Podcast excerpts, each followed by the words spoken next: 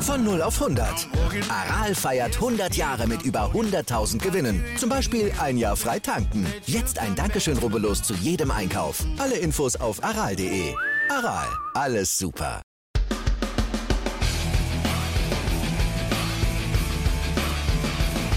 Undrafted. Der Football-Podcast von Fans für Fans. Mit Finn, Tim und Tom.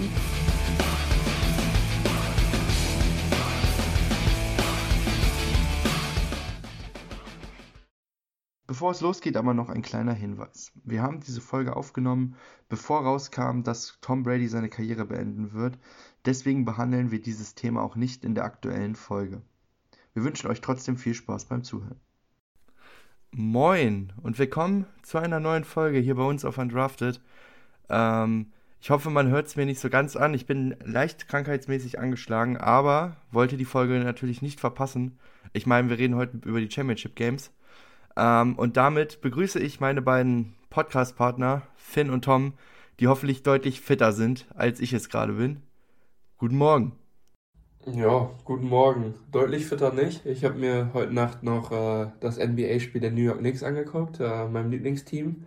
Äh, die sind um 1.30 Uhr gestartet und sind in der Overtime gegangen. Also äh, so mega fit bin ich nicht, aber doch, also Uh, auf jeden Fall für den Podcast sehr, sehr ready und uh, ich habe Bock auf die Folge. Wir verteilen heute ja auch unsere Awards und ja, das wollte ich mir auch auf jeden Fall nicht nehmen lassen. Wie sieht's bei dir aus, Finn?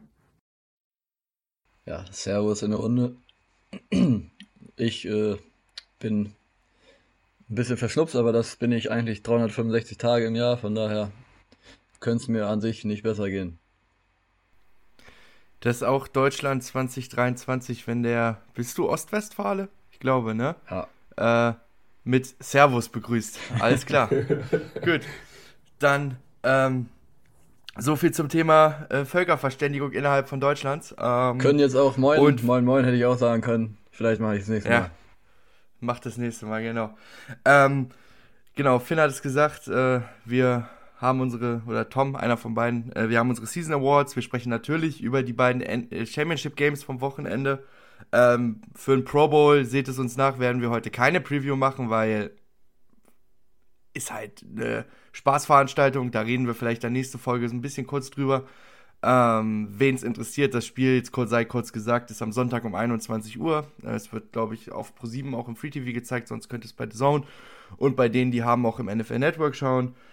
Ähm, und auf YouTube wird es natürlich wieder die Clips geben mit diesen ganzen kleinen Minigames, die die gegeneinander spielen. Äh, das vielleicht auch schon fast das Interessantere. Und für alle, die es nicht mitbekommen haben, nochmal die Erinnerung nicht wundern, das wird dieses Jahr kein Football oder es war ja auch nie wirklich ein richtiges Footballspiel, sondern eher so ein Touch-Ding. Sondern es wird ein Flag-Football-Spiel sein. Das ist vielleicht so der einzige Reiz. Zumindest bei mir, den es ausmacht, dass ich dieses Spiel tatsächlich sogar gucken werde. Aber ich kann jeden verstehen, der sagt, ich habe am Sonntag um 21 Uhr was Besseres zu tun, als Pro Bowl zu schauen.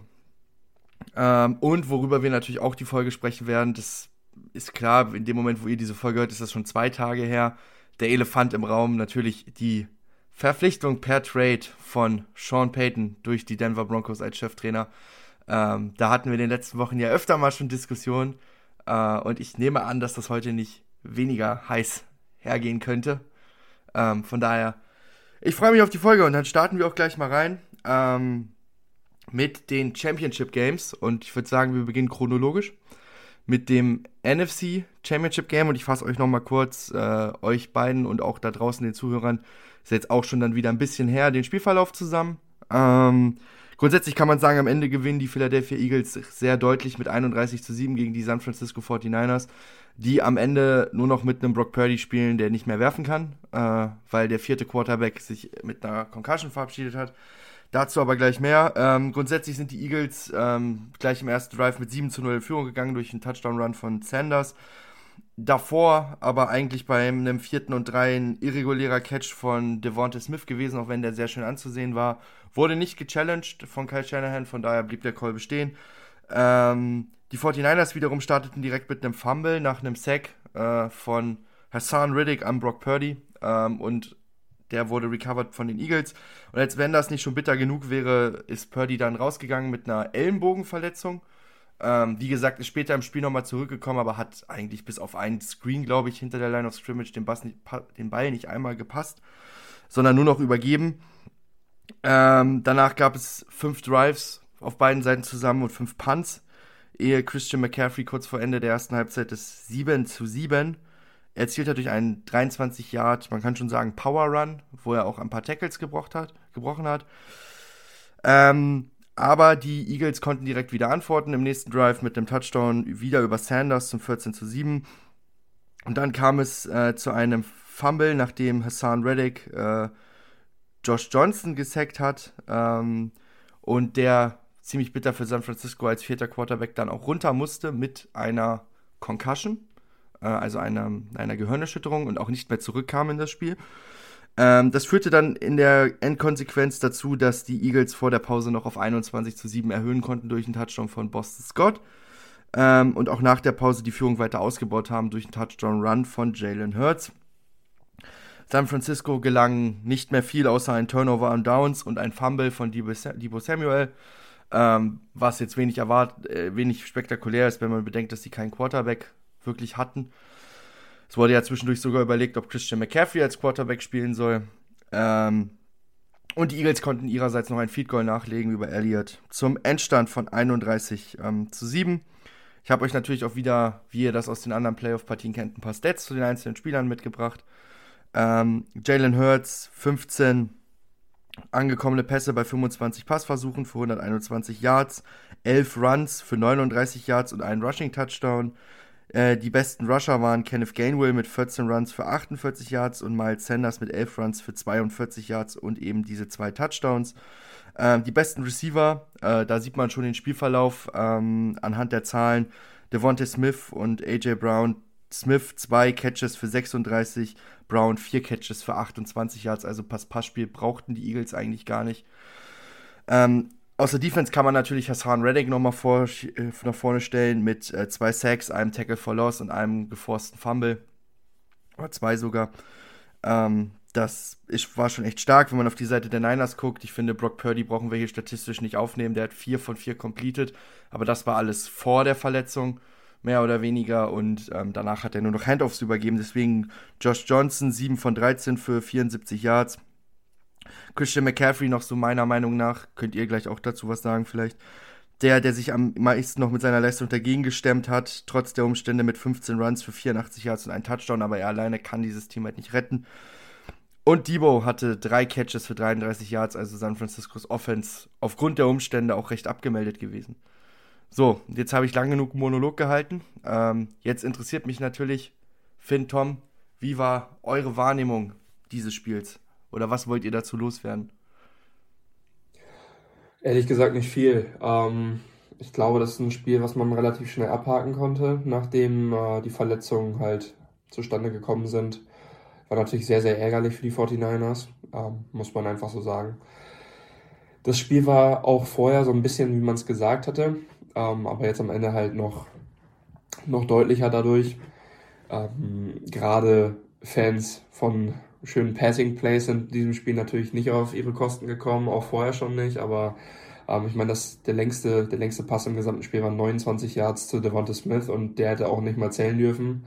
Wir haben keinen einzigen Passing-Touchdown gesehen, ähm, war alles sehr, sehr runlastig. Ähm, ja, also Hassan Reddick hast du schon hervorgehoben. Der hat in der ersten Halbzeit natürlich äh, direkt gezeigt, warum er so ein, so ein krasser Playmaker ist ähm, in der Defense. Und ja, mehr Zahlen konnte er auch eigentlich gar nicht mehr auflegen, weil danach waren es ja eigentlich nur noch Rushes, zumindest keine Sacks mehr. Ähm, ja, das war ein Spiel, was man, was, wo wir dann zu dritt geguckt haben und gesagt haben, dass das Spiel am besten ganz schnell vorbei ist, damit das nächste anfängt. Das tut einem auch einfach leid im Endeffekt für die 49ers. Ähm, nach so einer Saison, wo man, ich sag mal, relativ schwach gestartet ist mit Niederlagen gegen die gegen die Bears in der Woche 1, ähm, in der Niederlage gegen die Broncos in Woche 3.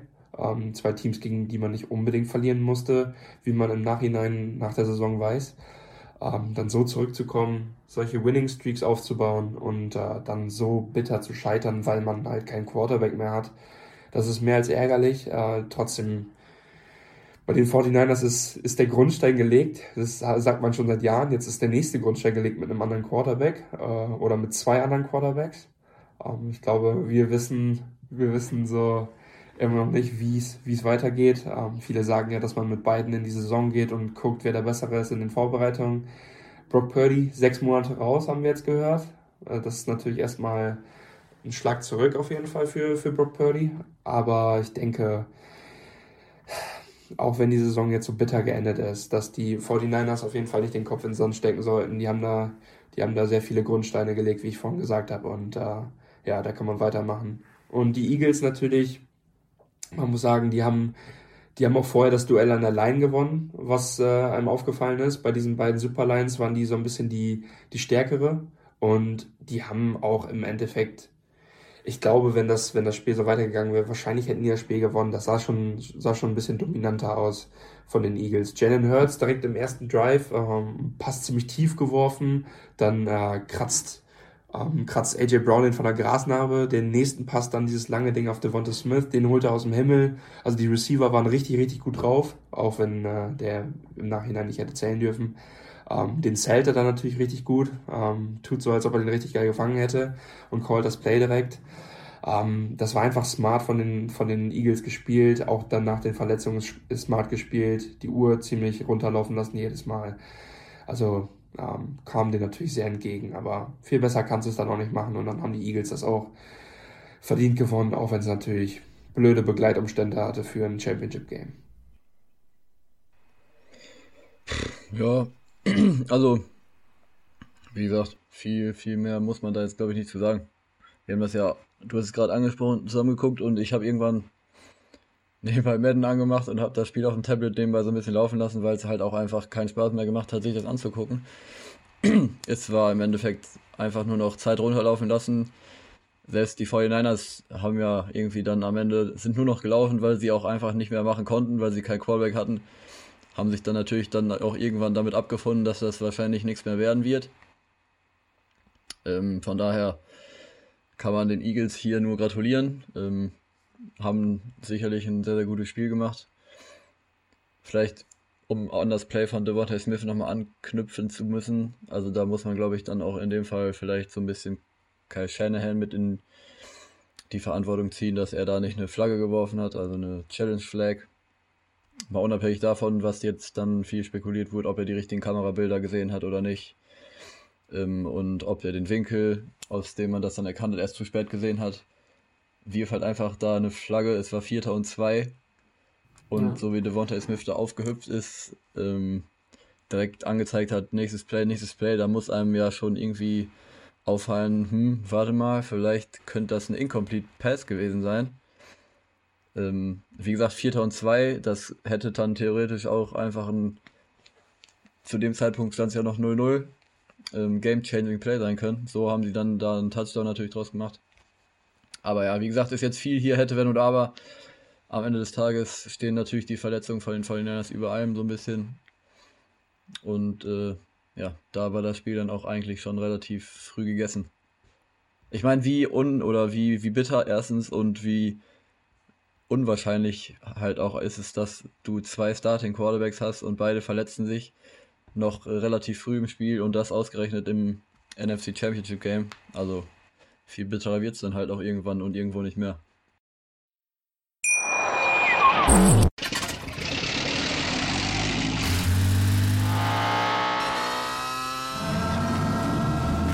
0 auf 100.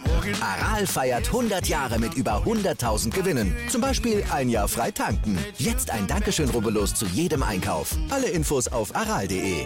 Aral, alles super. Ja, also ich bin da voll bei euch. Im Endeffekt ist es einfach nur eine Ansammlung von bitteren Situationen, außer du hältst es mit den Philadelphia Eagles. Ähm, dann ist dir das, glaube ich, alles herzlich egal. Aber die 49ers, ihr habt es zusammengefasst, wenn du mit dem vierten Quarterback auch noch verlierst, ist bitter. Gleichzeitig muss man bei San Francisco aber auch sagen, es waren halt auch eigene Fehler dabei. Finn hat das mit Kai Shanahan jetzt lang und breit äh, analysiert, da brauche ich nicht mehr viel zu sagen, da stimme ich voll zu.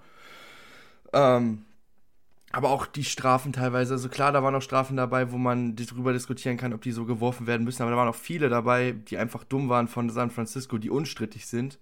Ähm, also man hat sich auch da äh, wirklich selbst in den Fuß geschossen. Ähm, ja, vielleicht weiß nicht, ob wir über, über Trent Williams noch reden müssen. Ich denke eigentlich eher nicht, weil das, ich habe es jetzt verbucht als Aktion unter Frust.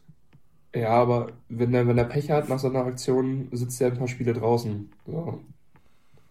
Das kannst du, das kannst ja, du zumindest aber, nicht öfter machen. Ja, er ist ja, ist ja auch ejected worden. Ähm, lustig finde ich nur an der Situation, er schmeißt ihn um, der, dieser kleine Corner oder Safety, was das war, springt auf und haut dem nächsten ins Gesicht, weil er denkt, der hat ihn umgeschmissen. und der, der O-Liner steht da so ein bisschen so, was habe ich denn gemacht?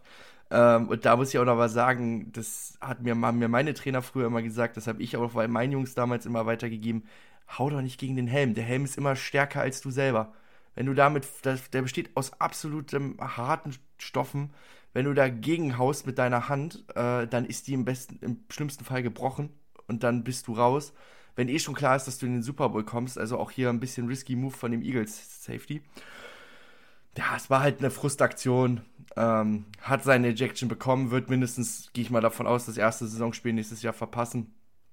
Dadurch war halt einfach dumme Aktion. Denke mal, wir können weitermachen, oder? Also, weiß nicht, ob man zu dem Spiel noch groß was ja, sagen vielleicht, muss. Vielleicht äh, zu deinen äh, risky Aktionen gerade. Anknüpfend mhm. dazu vielleicht nochmal Jalen Hurts. Ähm, die Eagles hätten das sicherlich am Ende besser lösen können, als dass sie mit Jalen Hurts da einen Run-Play nach dem anderen callen, um ihn, ja. ihm da im, ja. ja in das Risiko Absolut. auszusetzen, dass er sich vielleicht noch an der Schulter verletzt, die ja ohnehin schon angeschlagen ist. Was dann vielleicht womöglich hätte Richtung Super Bowl ja, bitter enden können, aber Glück gehabt ist nicht passiert. Trotzdem sicherlich ein Punkt, den man hinterfragen muss und vielleicht auch sollte. Ja, ja ich fand ein, zwei Gardner Minshew verhältnismäßig, äh, also ich fand, dass Gardner Minshew verhältnismäßig spät auch auf den Platz gekommen ist. Irgendwie erst im letzten Drive oder so, wo es dann nur noch gegen die Uhr zu laufen. Also wenn du mit 28-7 führst, dein Gegner hat keinen Quarterback. Klar, die, du hast Respekt vor, vor den 49ers, aber so krassen Respekt ja dann auch nicht, oder? Das, dass du dann riskierst, dass dein Quarterback sich noch verletzt. Aber egal. Dann kommen wir äh, zum Nachtspiel, was ich persönlich nur halb live erlebt habe, weil ich dann ziemlich müde war und ins Bett gegangen bin irgendwann. Weil das 49ers-Spiel auch sehr einschläfernd war, fand ich. Äh, also es hat einen jetzt nicht wirklich wach gehalten.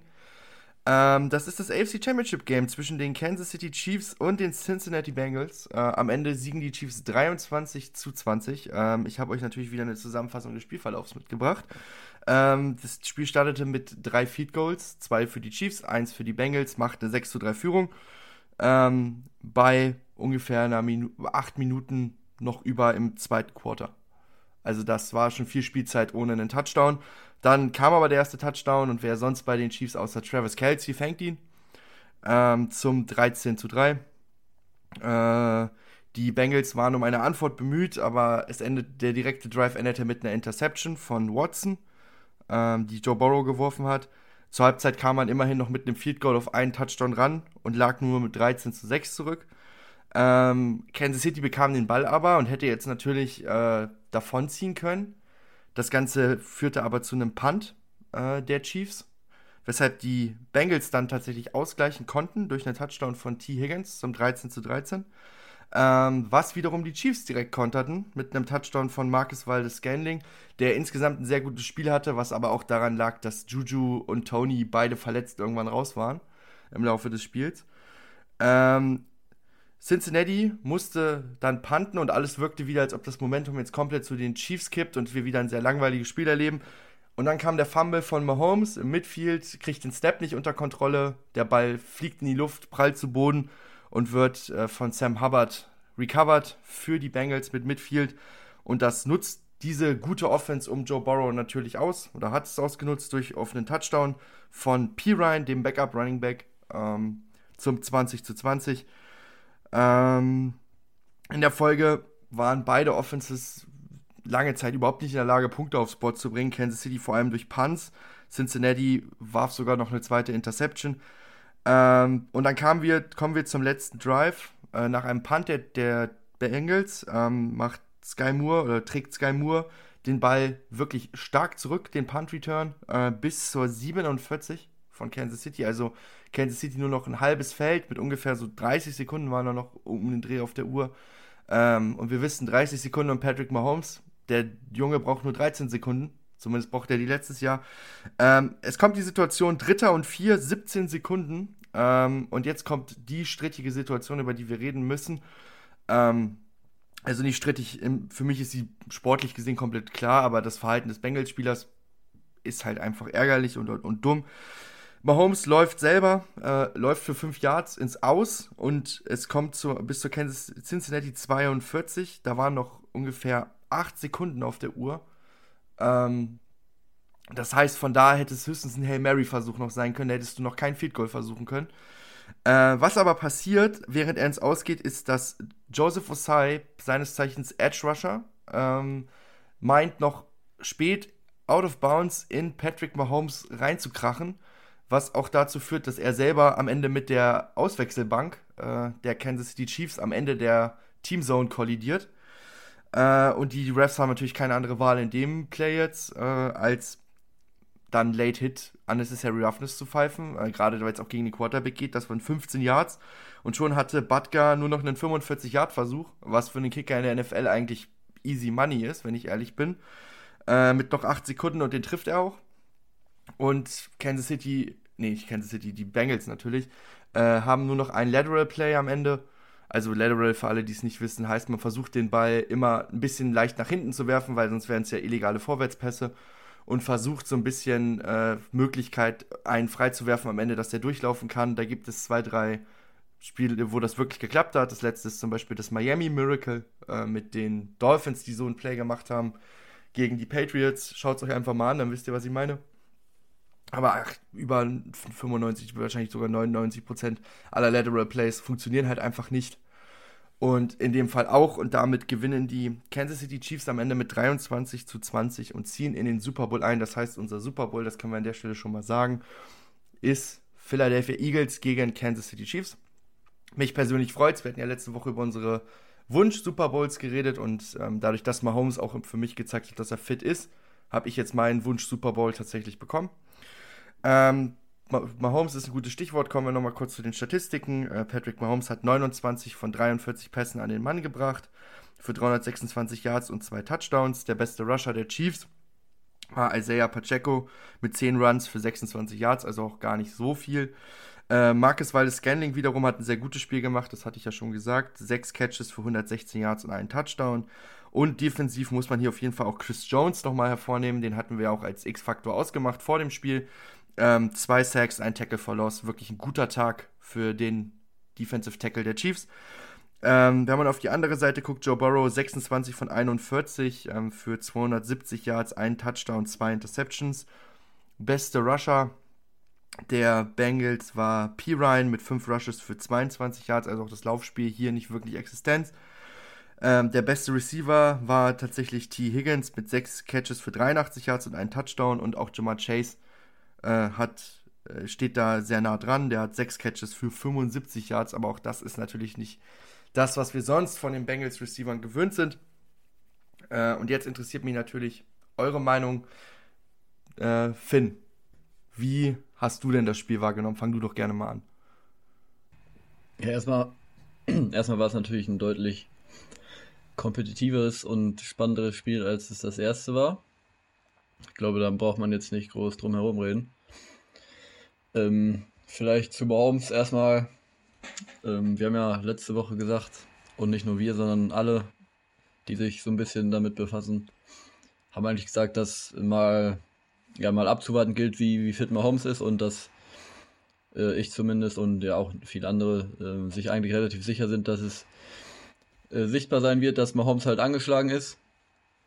Und das war es tatsächlich auch so ein bisschen, aber nicht, also deutlich weniger auf jeden Fall, als, als man es erwartet hat. Mahomes äh, ist teilweise echt mobil da gewesen und gescrambled, hat dann irgendwann in der zweiten Halbzeit, glaube ich, bei einem Play dann doch äh, ja auch sichtbar gemacht, dass er da Schmerzen hat, ist dann kurz rumgehumpelt.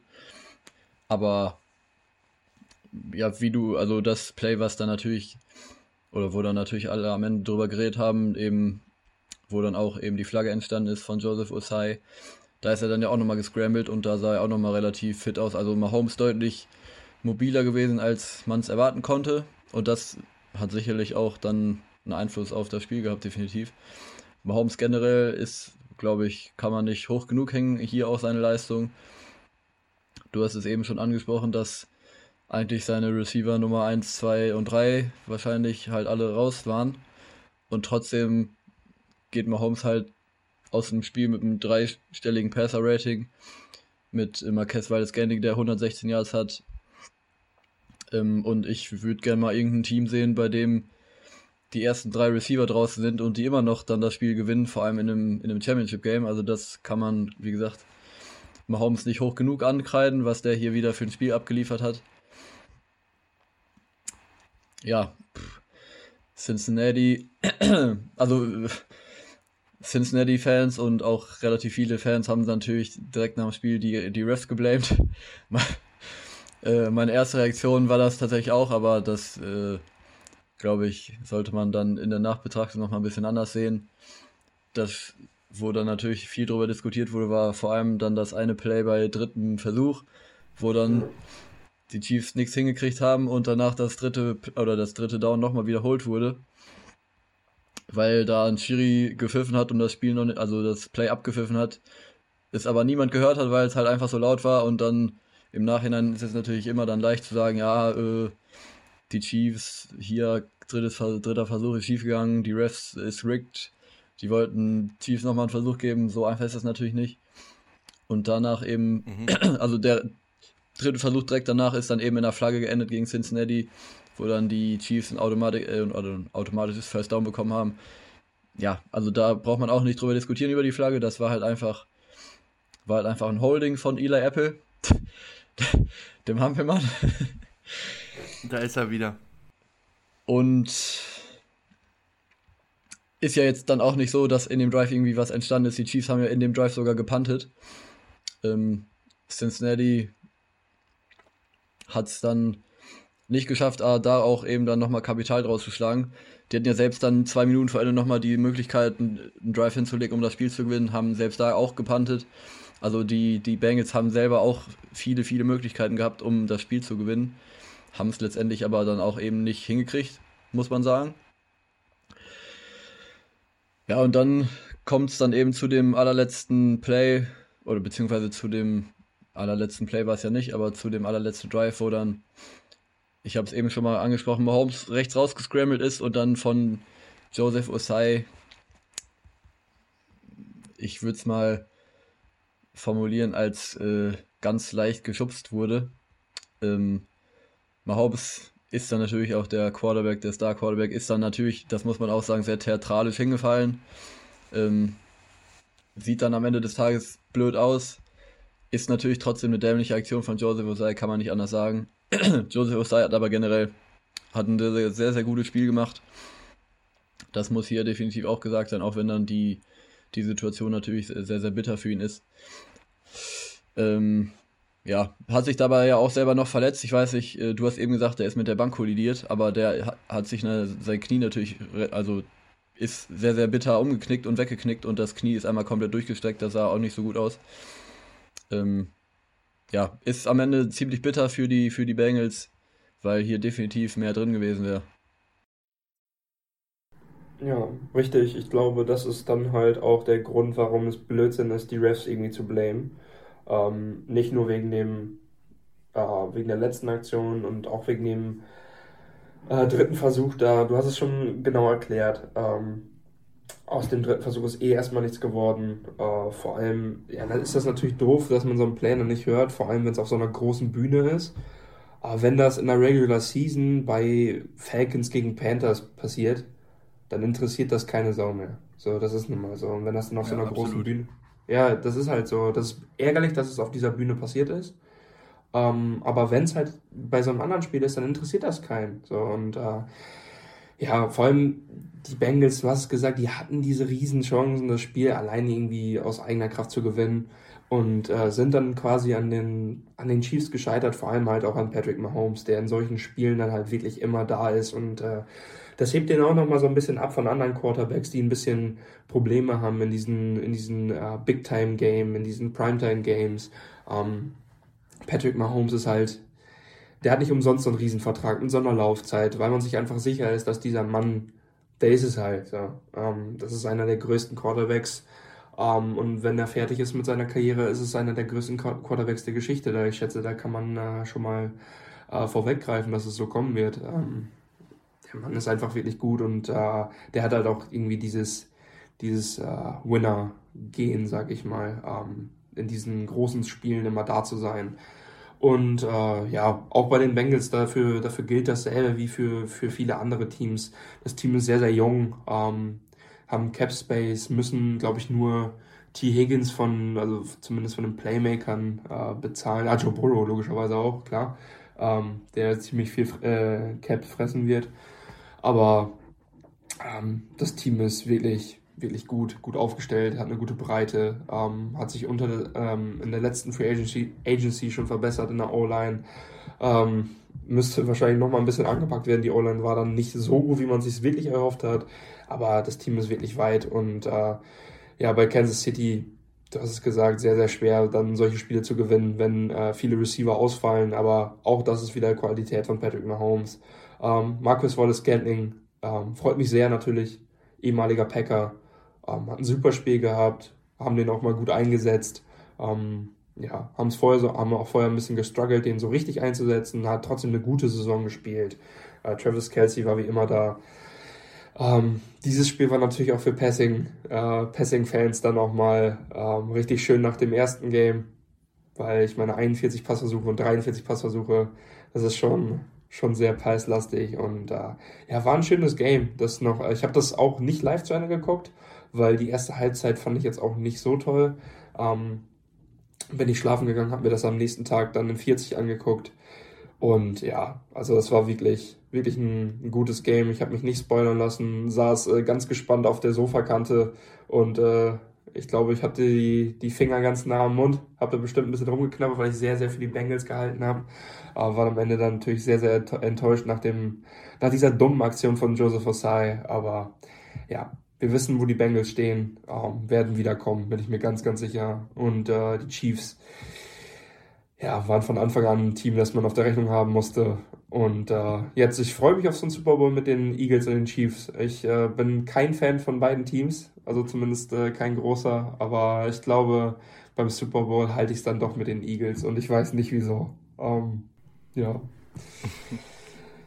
Tim, hast du noch was? Ja, so, ja also äh, erstmal an Joseph Osai, es bewahrheitet sich das gute alte Sprichwort, Schubsen ist verboten.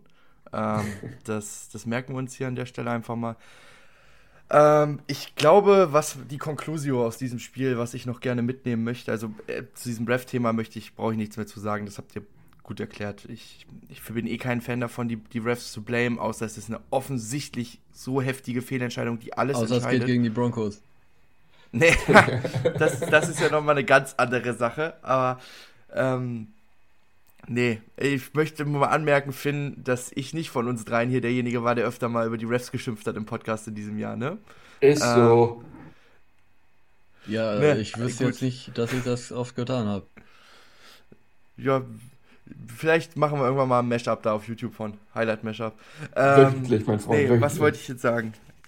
Ähm, was kann man sagen? Also, ähm, Schiedsrichter, ja, wie gesagt, haben wir breit getreten. Aber was ich viel, viel wichtig, interessanter finde, der Gedanke, ich glaube, das Spiel war jetzt der endgültige Start von einer großen sportlichen Rivalität über die nächsten Jahre zwischen den Bengals und den Chiefs.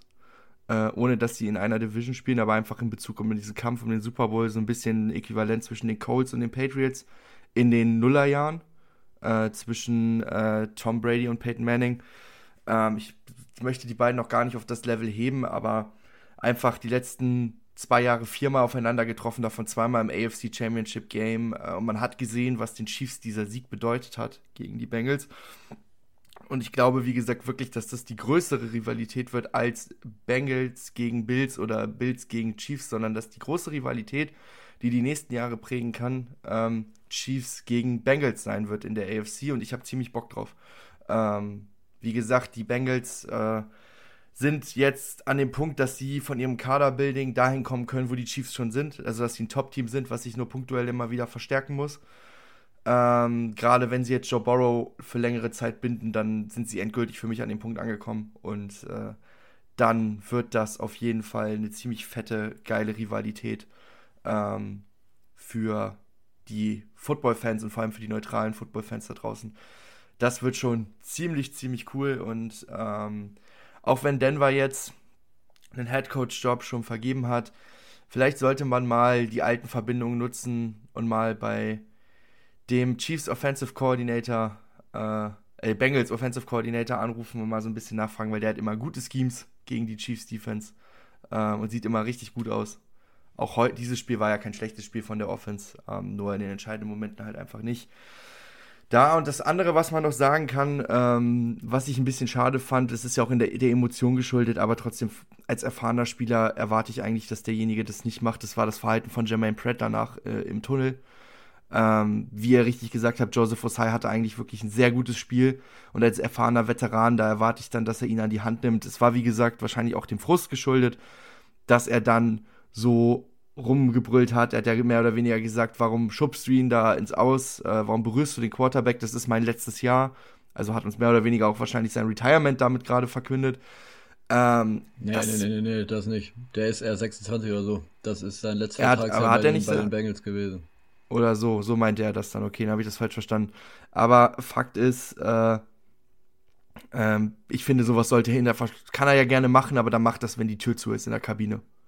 Geht dann zu ihm hin und nicht, äh, oder im Teambus am besten noch, weil in der Kabine können ja auch Reporter einfach reinlaufen in Amerika. Macht es irgendwie im Teamhotel, geht zu ihm und sagt nochmal, ey Junge, das war scheiße. So, und nicht call ihn aus nach dem Spiel, so dass es alle mitkriegen. Ist, ist für mich kein guter Teammate dann in dem Moment gewesen. Das muss man einfach so sagen. Ähm, und äh, damit können wir, denke ich mal, einen Haken unter die Championship Games machen und kommen dann äh, zu den News, durch die ich uns mal so ein bisschen durchführen werde. Äh, und jetzt, wir kommen natürlich auch noch zu einer News, die mich gestern Abend sehr glücklich hat einschlafen lassen. Ich, ich sag schon mal, wie es ist. Meine Stimmungslage ist sehr positiv zu dem Ganzen. Ähm, hab da auch schon eine sehr lange Diskussion mit den Leuten aus meiner Fantasy-Football-Liga geführt. Liebe Grüße hier unter anderem an Arne. Den kennt ihr auch. Der war hier schon mal in der Folge, in einer Folge vertreten. Mit dem habe ich da auch lange diskutiert drüber.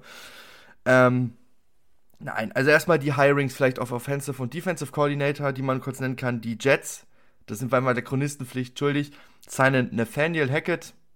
Noch nie gehört den Namen noch nie was zu tun gehabt in diesem Podcast, glaube ich. ähm, als Offensive Coordinator schauen wir uns mal an, was das wird.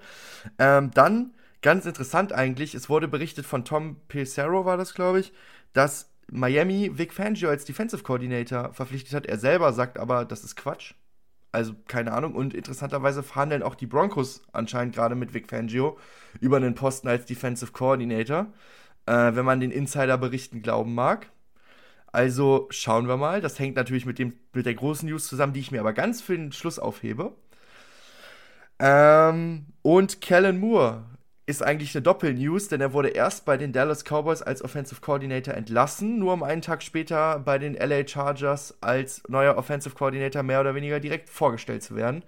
Es war eigentlich ganzen Tag, aber gefühlt kamen die Gerüchte direkt noch am selben Tag, dass er da wohl den Posten kriegen soll kann jetzt mit, mit Justin Herbert arbeiten, mit einer, mit einer jungen, dynamischen Offense, mit erfahrenen Spielern, aber auch auf Stützen, mit, richtig, mit einer richtig guten O-Line, zum Beispiel mit einem Rashawn Slater, der zurückkommt. Also mich als Broncos-Fan freut es nicht ganz. Ich denke mal, neutrale NFL-Fans wird es freuen.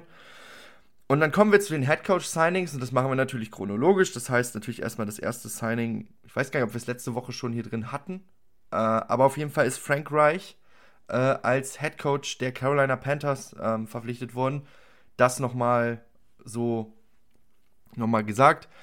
Äh, da hatten wir ja auch überlegt, ob der vielleicht Offensive, ich hatte das zumindest in den Raum geworfen, ob er vielleicht Offensive Coordinator wird in äh, in Jacksonville, weil er ja mit, schon mal mit Doug Peterson zusammengearbeitet hat. Jetzt ist er aber doch nochmal Head Coach geworden.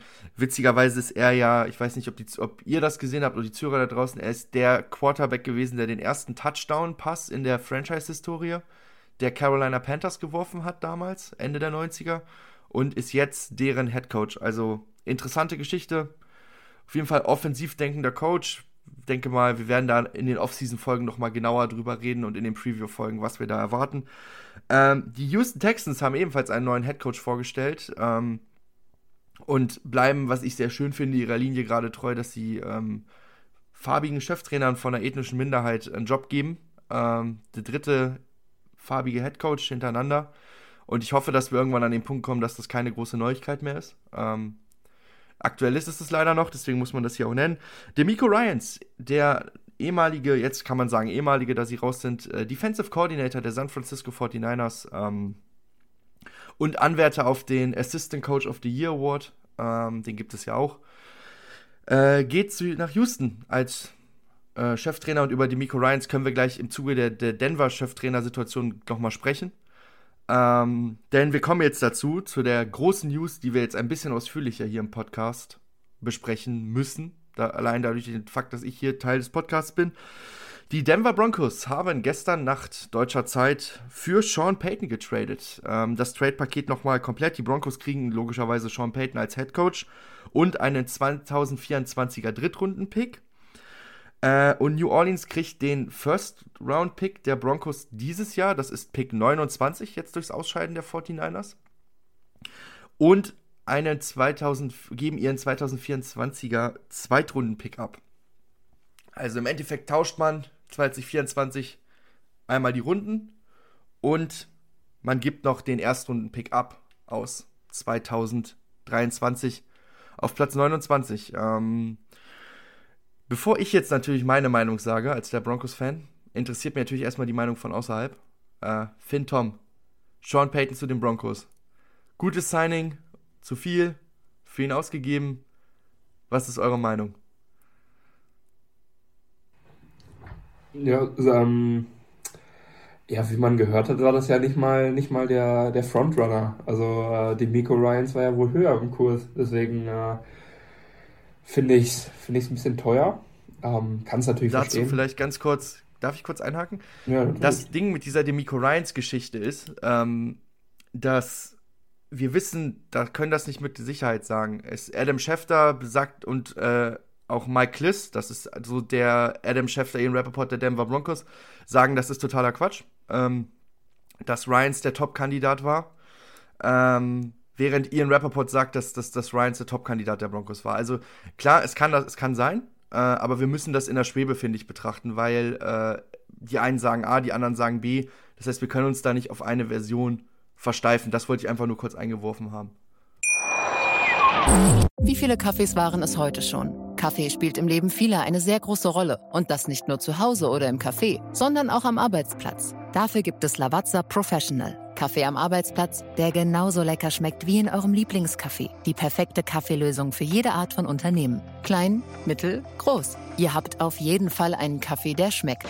Die richtige Motivation für eure Arbeitstage. Alle Infos zu Lavazza Professional findet ihr auf lavazzapro.de mit allen Kaffeelösungen für euer Büro.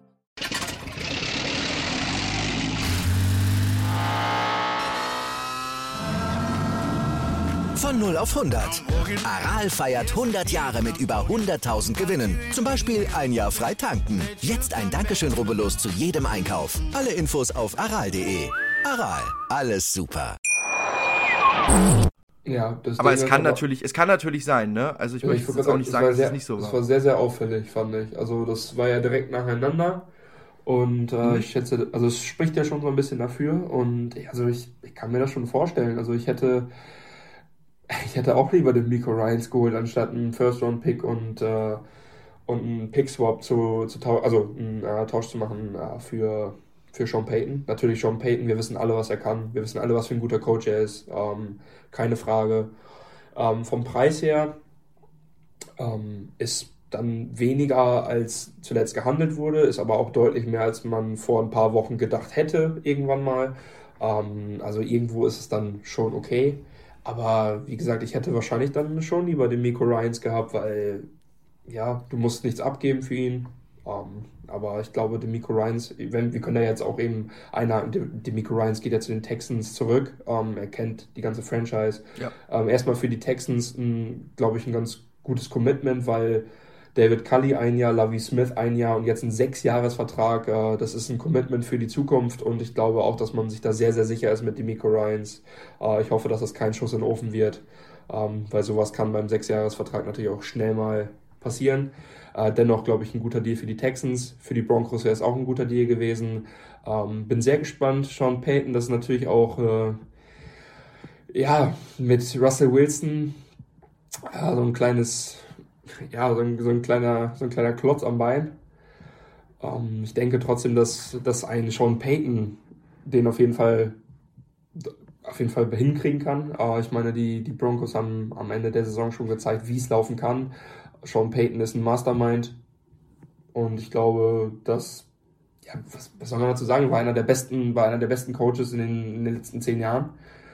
Und ja, ich glaube, dass die Broncos da sehr, sehr zufrieden mit sein können. Also ist vielleicht ein bisschen teuer von der, auf der Payroll, sage ich mal, aber das ist den Broncos-Owner natürlich scheißegal, so viel Geld wie die haben.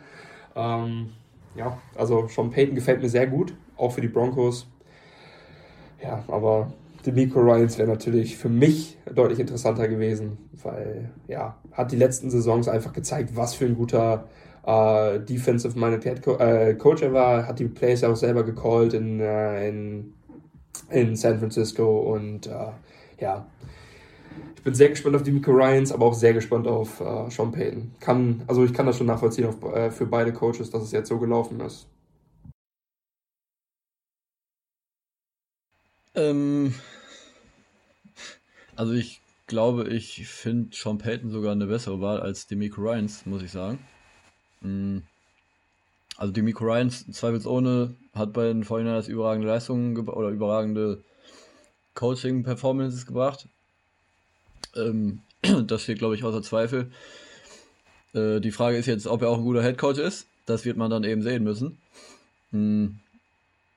Aber ich finde, bei den Broncos war ja die Defense ohnehin nicht das Problem. Von daher kann ich mir vorstellen, dass entweder, wenn du jetzt halt äh, äh, Ever, äh, Ever, Evero, ne? Evero. Evero, äh, entweder behältst du ihn halt, da hast du dann quasi, würde ich behaupten, eine Sicherheit, dass die Defense auf einem ähnlichen Level performen wird.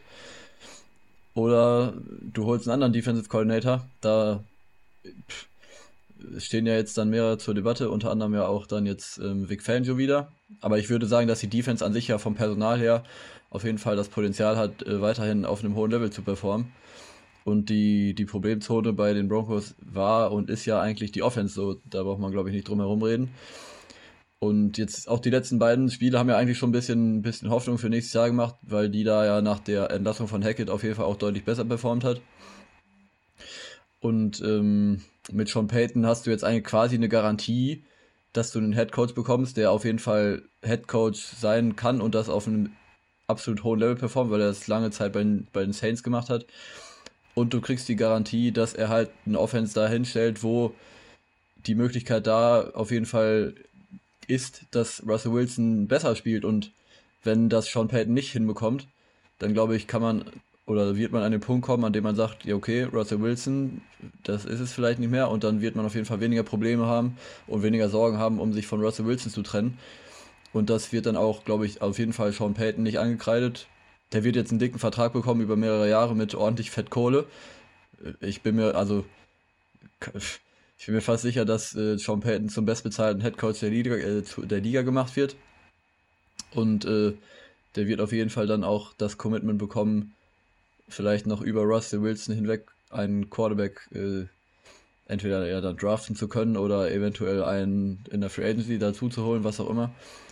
Aber ich glaube, dass du als Broncos-Fan auf jeden Fall optimistisch, optimistischer auf die Zukunft und auf die nächste Saison gucken kannst als ja, als letzte Saison will ich nicht sagen, weil vor der Saison war man auch relativ optimistisch.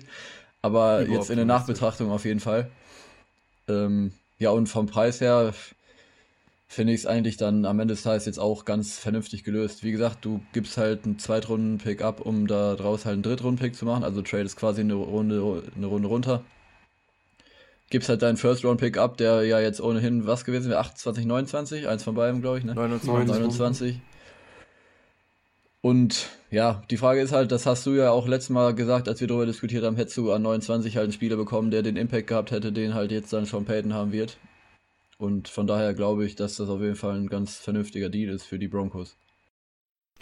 Also, ich ähm, greife mal einfach alles auf, was ihr gesagt habt. Also, zu Demico Ryans. Ähm, ich ja, Demico Ryans ist von den Koordinatoren der heißeste Headcoach-Kandidat. Äh, aber ich glaube, dass Denver bewusst jemanden besser, also ich weiß nicht, dass sie ihn nicht haben wollten, das ist ja Quatsch. Wir wissen, dass sie Demico Ryans haben wollten.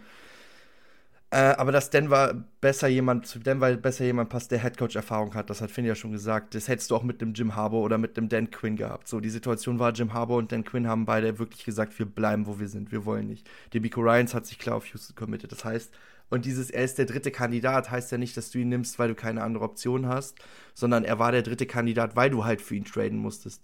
Das ist halt, glaube ich, eher das Szenario und nicht, weil er, er ist ja wirklich ein krasser Coach. Er war 2007 im Giants äh, Coaching Staff dabei, der den Super Bowl gewonnen hat als Quarterback Coach. Er hat 2011 müsste das gewesen sein, war vor meiner Footballzeit ähm, mit den Saints äh, und Drew Brees den Super Bowl gewonnen, war immer kompetitiv. Hätte es diesen No Call mit der PI nicht gegeben, hätte er wahrscheinlich mit den Saints wäre zumindest ein zweites Mal im Super Bowl gewesen. Ähm, ob er den dann gewonnen hätte, weiß man nicht, weil die Patriots mit ihrer Defense zu der Zeit einfach das krasseste war, was die NFL zu bieten hatte. Aber die Chance wäre auf jeden Fall da gewesen. Also dieser Mann weiß auf jeden Fall, wie man äh, Erfolg hat. Und dieser Mann weiß auch, wie man Erfolg hat, wenn man eine gewisse Zeit raus war. Er ist ja schon mal ein Jahr gesperrt worden wegen des Bounty Gates. Ähm, Gibt es auch einen sehr schönen Film von Netflix drüber, kann ich nur empfehlen. Ähm, und Sean Payton. Äh, erstmal fangen wir doch mal an mit dem Trade. Ähm, ich finde, dieser Trade ähm, ist preislich vollkommen in Ordnung. Ich habe es ja gesagt, ich bin eh kein Fan davon, an 29 zwingend zu bleiben, weil ich den Impact nicht sehe. Äh, und du verlierst nicht deinen 2024 Erstrunden-Pick. Äh, da hab, ich weiß nicht, ob viele Saints-Fans einfach nicht gelesen haben, was das Trade Package war, weil die Kommentare unter dem NFL-Post war viel so, geil, jetzt können die Saints Caleb Wilson draften. Ich möchte gerne sehen, wie man Caleb Wilson mit dem Zweitrunden-Pick der Broncos noch kriegt, selbst wenn die Broncos ein schlechtes Jahr haben. Äh, weil du hast diesen First-Round-Pick noch. Das heißt, selbst wenn Russ jetzt nicht funktioniert, und ich glaube, dass das das letzte Jahr ist, wo Russ irgendwie Zeit hat zu funktionieren, du hast deinen First-Round-Pick, selbst wenn du wieder so auf Pick 5 bis 10 landest, dann draftest du jemanden und dann traue ich einem Sean Payton zu, diesen jungen Quarterback an die Hand zu nehmen und gut zu machen. Das traue ich ihm wirklich zu. Ich glaube, bei Sean Payton müssen wir jetzt nicht denken in dieser Saison, sondern in den nächsten zwei, drei, vier Jahren auf jeden Fall mindestens mit Denver. Und da traue ich ihm auf jeden Fall zu, dass er aus diesem Team ein sehr erfolgreiches Franchise machen kann. Nicht, nicht machen wird, sondern kann. Und wie gesagt, du verlierst keinen Pick äh, 2024, du tauscht nur. Und ähm, ich traue einem George Payton zu, dass er in der dritten Runde auch noch einen Spieler finden wird, der Impact hat. Bisher die Drittrunden-Picks, die er geholt hat, hatten alle riesen Impact. Gerade oder generell die Late-Round-Picks sind alle wirklich größtenteils sehr, sehr gut gewesen, sind teilweise mittlerweile fest integrierte Starter. Ähm, ich stelle nur Namen wie Caden Stearns, Baron Browning, ähm, Greg Dulcich war zum Beispiel ein Drittrunden-Pick. Ähm, die muss man hier einfach nennen. Also er, dieser Mann kann in der dritten Runde draften und äh, von daher macht mir das gar nicht so viel Sorgen, dass wir jetzt den Drittrunden-Pick haben statt dem Zweitrunden-Pick äh, und im Endeffekt hast du dann Pick 29 bezahlt. Finde ich völlig in Ordnung und wie gesagt, und ich glaube halt einfach auch, dass Peyton dir mehr bringt als ein Demico Ryans. Natürlich kann man jetzt mir vorwerfen, ich sage das, weil die Broncos Demico Ryans nicht bekommen haben, aber ich bin halt, habe halt von Anfang an gesagt, das kann man auch nachhören, dass ich finde, dass ein defensive-minded Coach den Broncos nicht viel bringt, außer du heierst einen richtig guten Offensive Coordinator. Ähm, weil die Defense ist ja schon gut. Da musst du nicht ran. Das habe ich auch damals gesagt vor ein paar Folgen. Ähm, entweder wenn du Evero kriegst oder falls Evero jetzt geht und dann du kriegst dann wirklich Vic Fangio, mit dem du ja gerade verhandelst, dann wird die Defense weiter performen, weil auch unter Vic Fangio als Head Coach hat diese Defense performt. Sind wir mal ehrlich. Ähm, und du brauchst jemanden, der offensiv anpacken kann, der unsere Baustelle offensiv anpacken kann. Und das sehe ich bei Sean Payton. Ob er jetzt Russ hinkriegen wird, steht in den Sternen. Das weiß ich nicht. Ähm, das werden wir sehen. Aber ich traue ihm zu, dass wenn Russ nicht funktioniert, dass er einen neuen Quarterback in Denver hinkriegt. Ähm, und dass er auf jeden Fall Er wird alles besser machen, was wir bei Hackett kritisiert haben. Dieses Ingame-Management, die Disziplin im Team. Sean Payton war, ist einer der Coaches, die am meisten Wert darauf legen. Äh, das hört man immer wieder, wenn man Casimir Debali mal aufmerksam zuhört, dass es wenig Strafen gibt gegen das eigene Team. Und das war ein Riesenproblem in Denver. Also Sean Payton äh, matcht relativ viele Probleme in Denver, die er bei seinen anderen Teams gut im Griff hatte. Und deswegen bin ich zuversichtlich, dass dieser Mann äh, Denver in den nächsten Jahren erfolgreich macht. Ob das schon dieses Jahr der Fall sein wird, weiß ich nicht.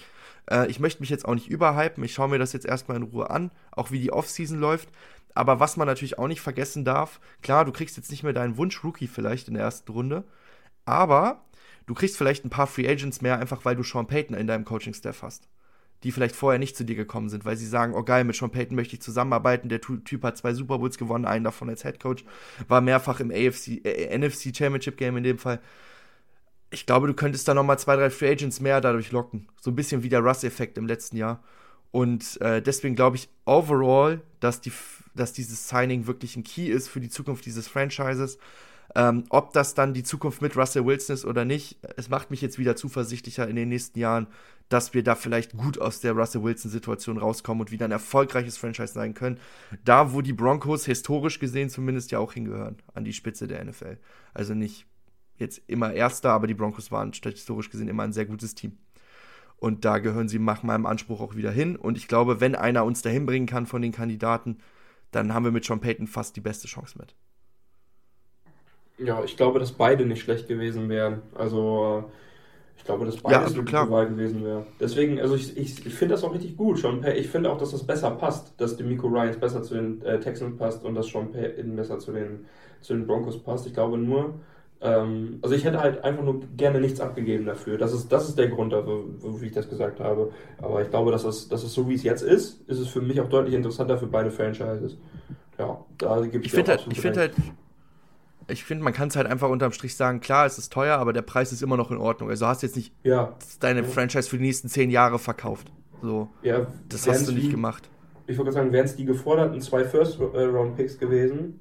Ähm, ja, dann wäre es schwierig. Aber ja, genau, dann wäre es, genau, richtig. Ähm, weil dann kannst du, also ich, dann hätte ich safe den Miko Ryans lieber gehabt, weil du hast dann jemanden, für den du nichts abgeben musst, der zwar eine Wildcard ist, aber du gibst halt wirklich nichts ab und äh, den Miko Ryans ist ja schon wirklich das heißeste Eisen gewesen im, äh, im ganzen ja, Pool von den ganzen äh, Koordinatoren, die aufsteigen können. Und äh, wenn man den gekriegt hätte dann, und dafür nichts abgeben muss, ähm, anstatt jemanden zu holen, bei dem man weiß, dass das kann, aber dann zwei First-Round-Picks abgibt, ähm, das hält sich so ein bisschen die Waage und dann würde ich es ein bisschen Richtung die Miko Ryans kippen lassen. Aber so wie es jetzt ist, ich bin vollkommen zufrieden für beide Franchises, wie ich es vorhin gesagt habe.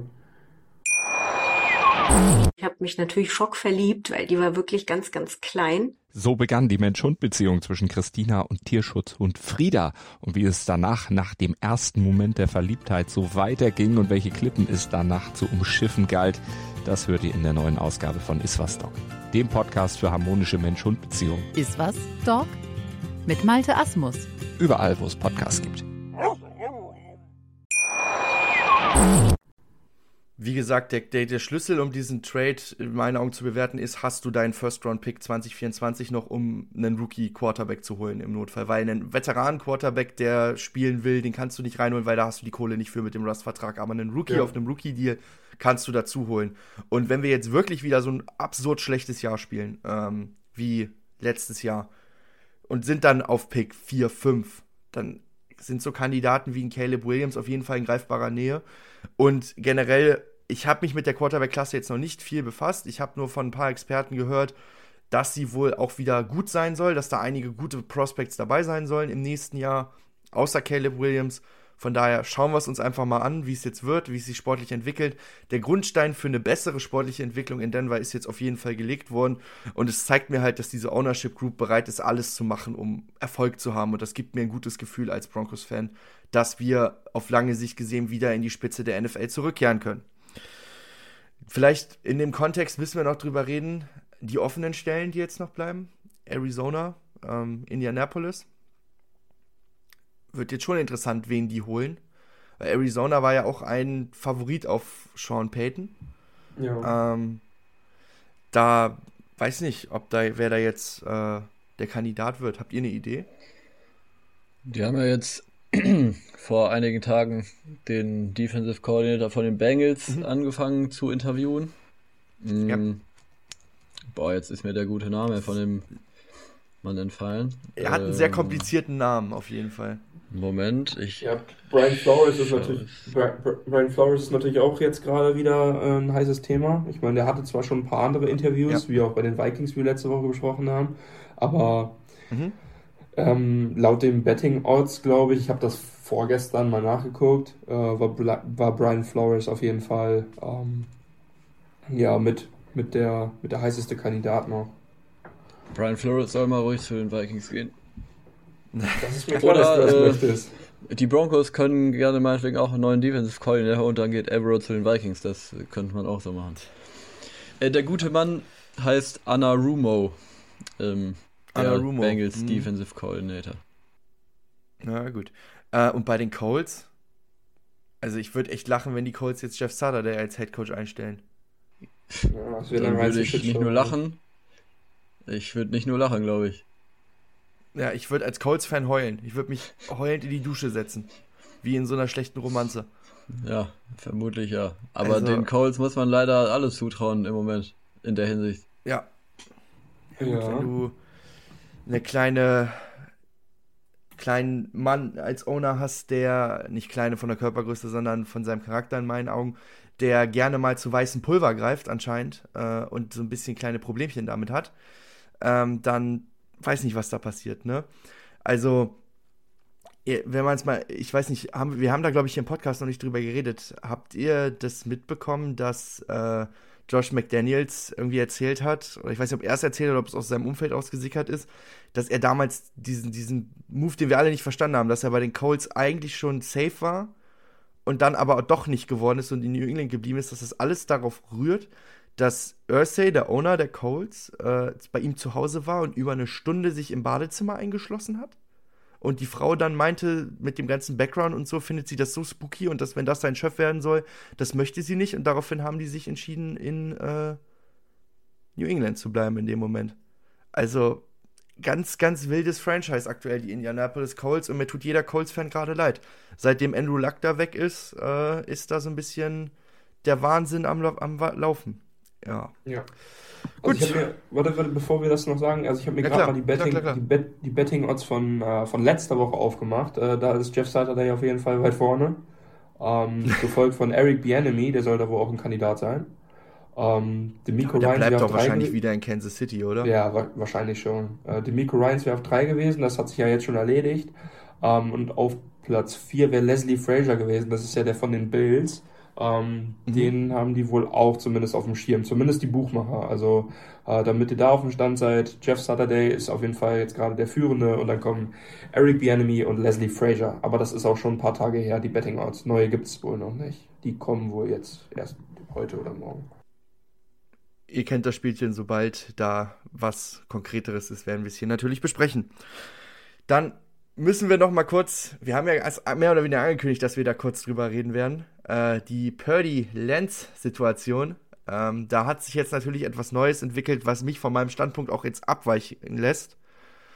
Äh, ich war ja der festen Überzeugung, dass sie mit Purdy in die Saison gehen. Ähm, jetzt ist es so, Brock Purdy hat sich das UCL, ich weiß nicht genau welches Band das ist, das ist auf jeden Fall ein Band im Ellenbogen seines Wurfarms komplett durchgerissen und wird mindestens sechs Monate ausfallen, wird also damit, wir haben jetzt fe- äh, Anfang Februar, wir haben heute den 1.2., das heißt 1.8. um den Dreh rum, Anfang August, Ende Juli, Anfang August wird er wieder fit sein. Das heißt, er verpasst mehr oder weniger die komplette Off-Season-Programm, die kompletten Tra Trainingscamps. Ähm, bis auf das große im August. Äh, da hoffen sie noch, dass er fit wird, aber auch das steht in den Sternen und da muss er auch erstmal wieder ins Aufbautraining und, und wieder fit werden.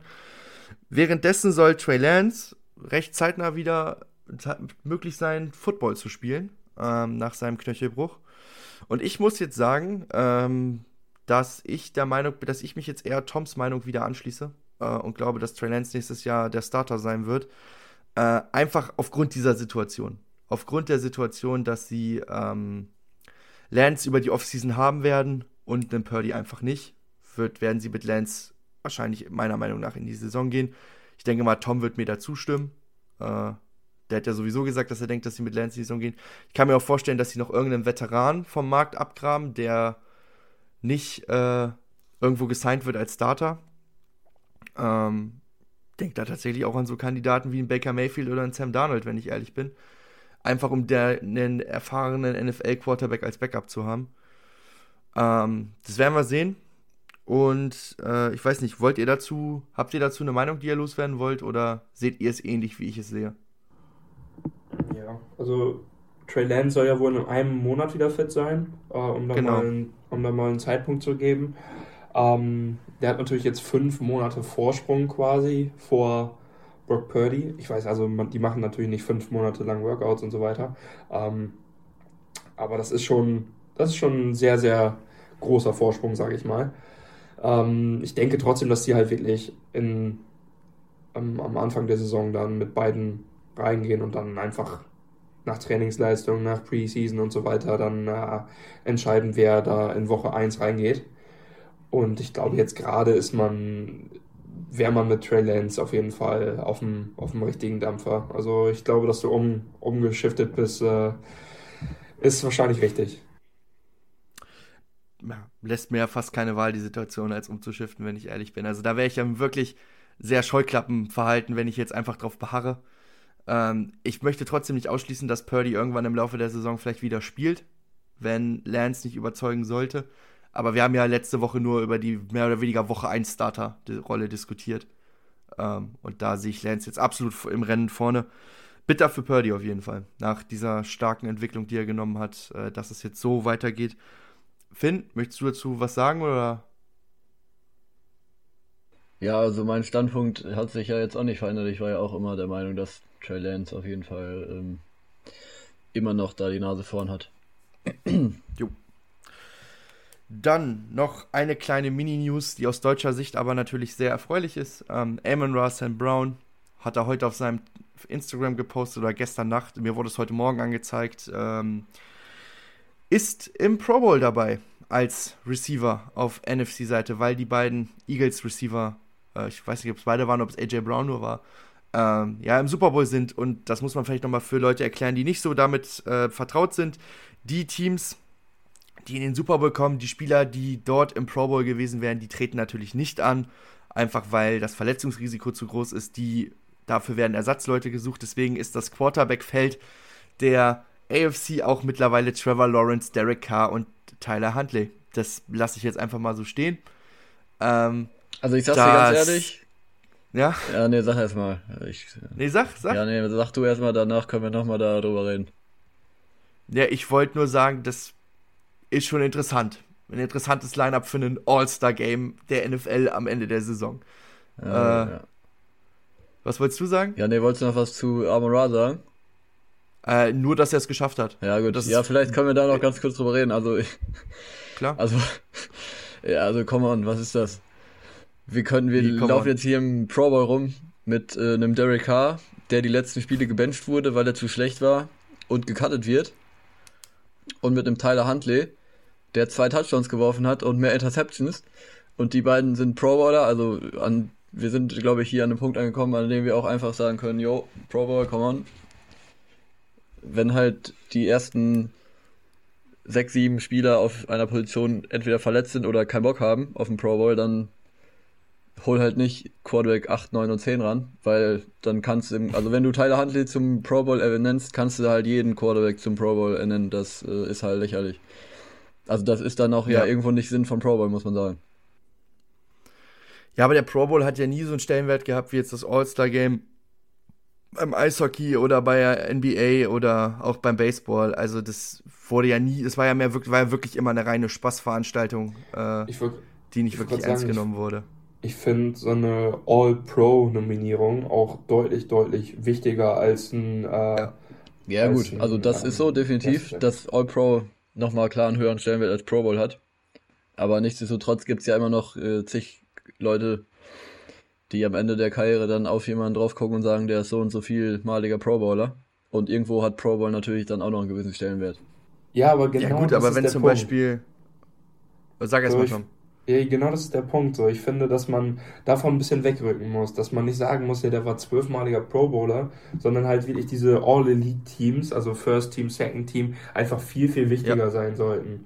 Weil das ist auch in der NBA so langsam in der Bubble angekommen, zumindest bei den Fans, dass es deutlich, deutlich wichtiger ist in, in, ja, in einem, keine Ahnung, die haben ja auch All-Defensive Teams und so weiter. Das ist für mich mhm. alleine, für den, für den Value eines Spielers, weil das ein wirklich viel erlesenerer Kreis ist, weil es wirklich weniger Leute sind, ähm, viel, viel wichtiger ist. So, diese, All, äh, diese Pro Bowl-Nominierung, ich meine, das, das rutscht irgendwann so weit durch, dass man halt solche Leute wie Tyler Huntley da drin hat. Das ist, ist halt ein totaler Joke. So, ähm, ja, für mich macht das halt keinen Sinn, das so hoch zu hängen, wenn man im Pro Bowl ist. Natürlich hat das eine gute Leistung voraus, äh, vorausgesetzt, aber ja, ich meine Derek Carr und Tyler Huntley.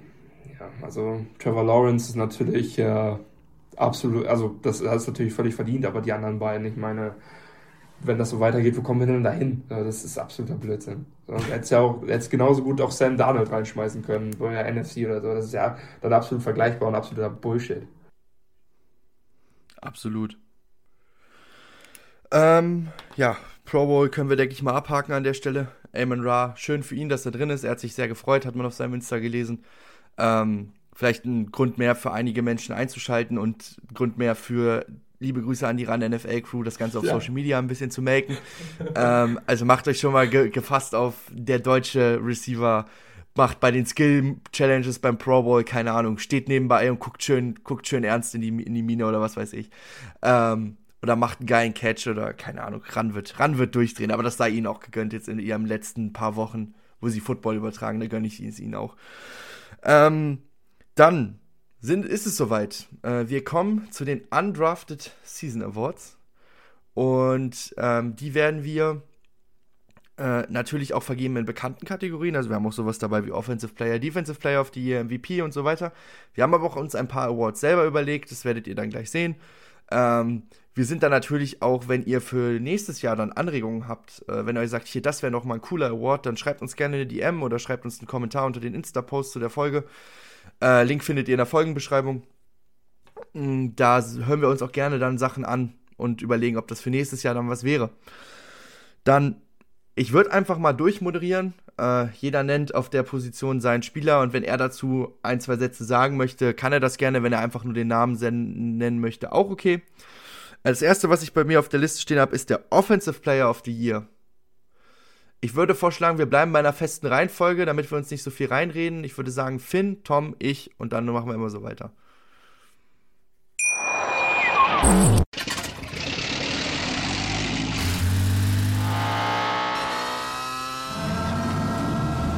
Von 0 auf 100. Aral feiert 100 Jahre mit über 100.000 Gewinnen. Zum Beispiel ein Jahr frei tanken. Jetzt ein Dankeschön, rubbellos zu jedem Einkauf. Alle Infos auf aral.de. Aral, alles super.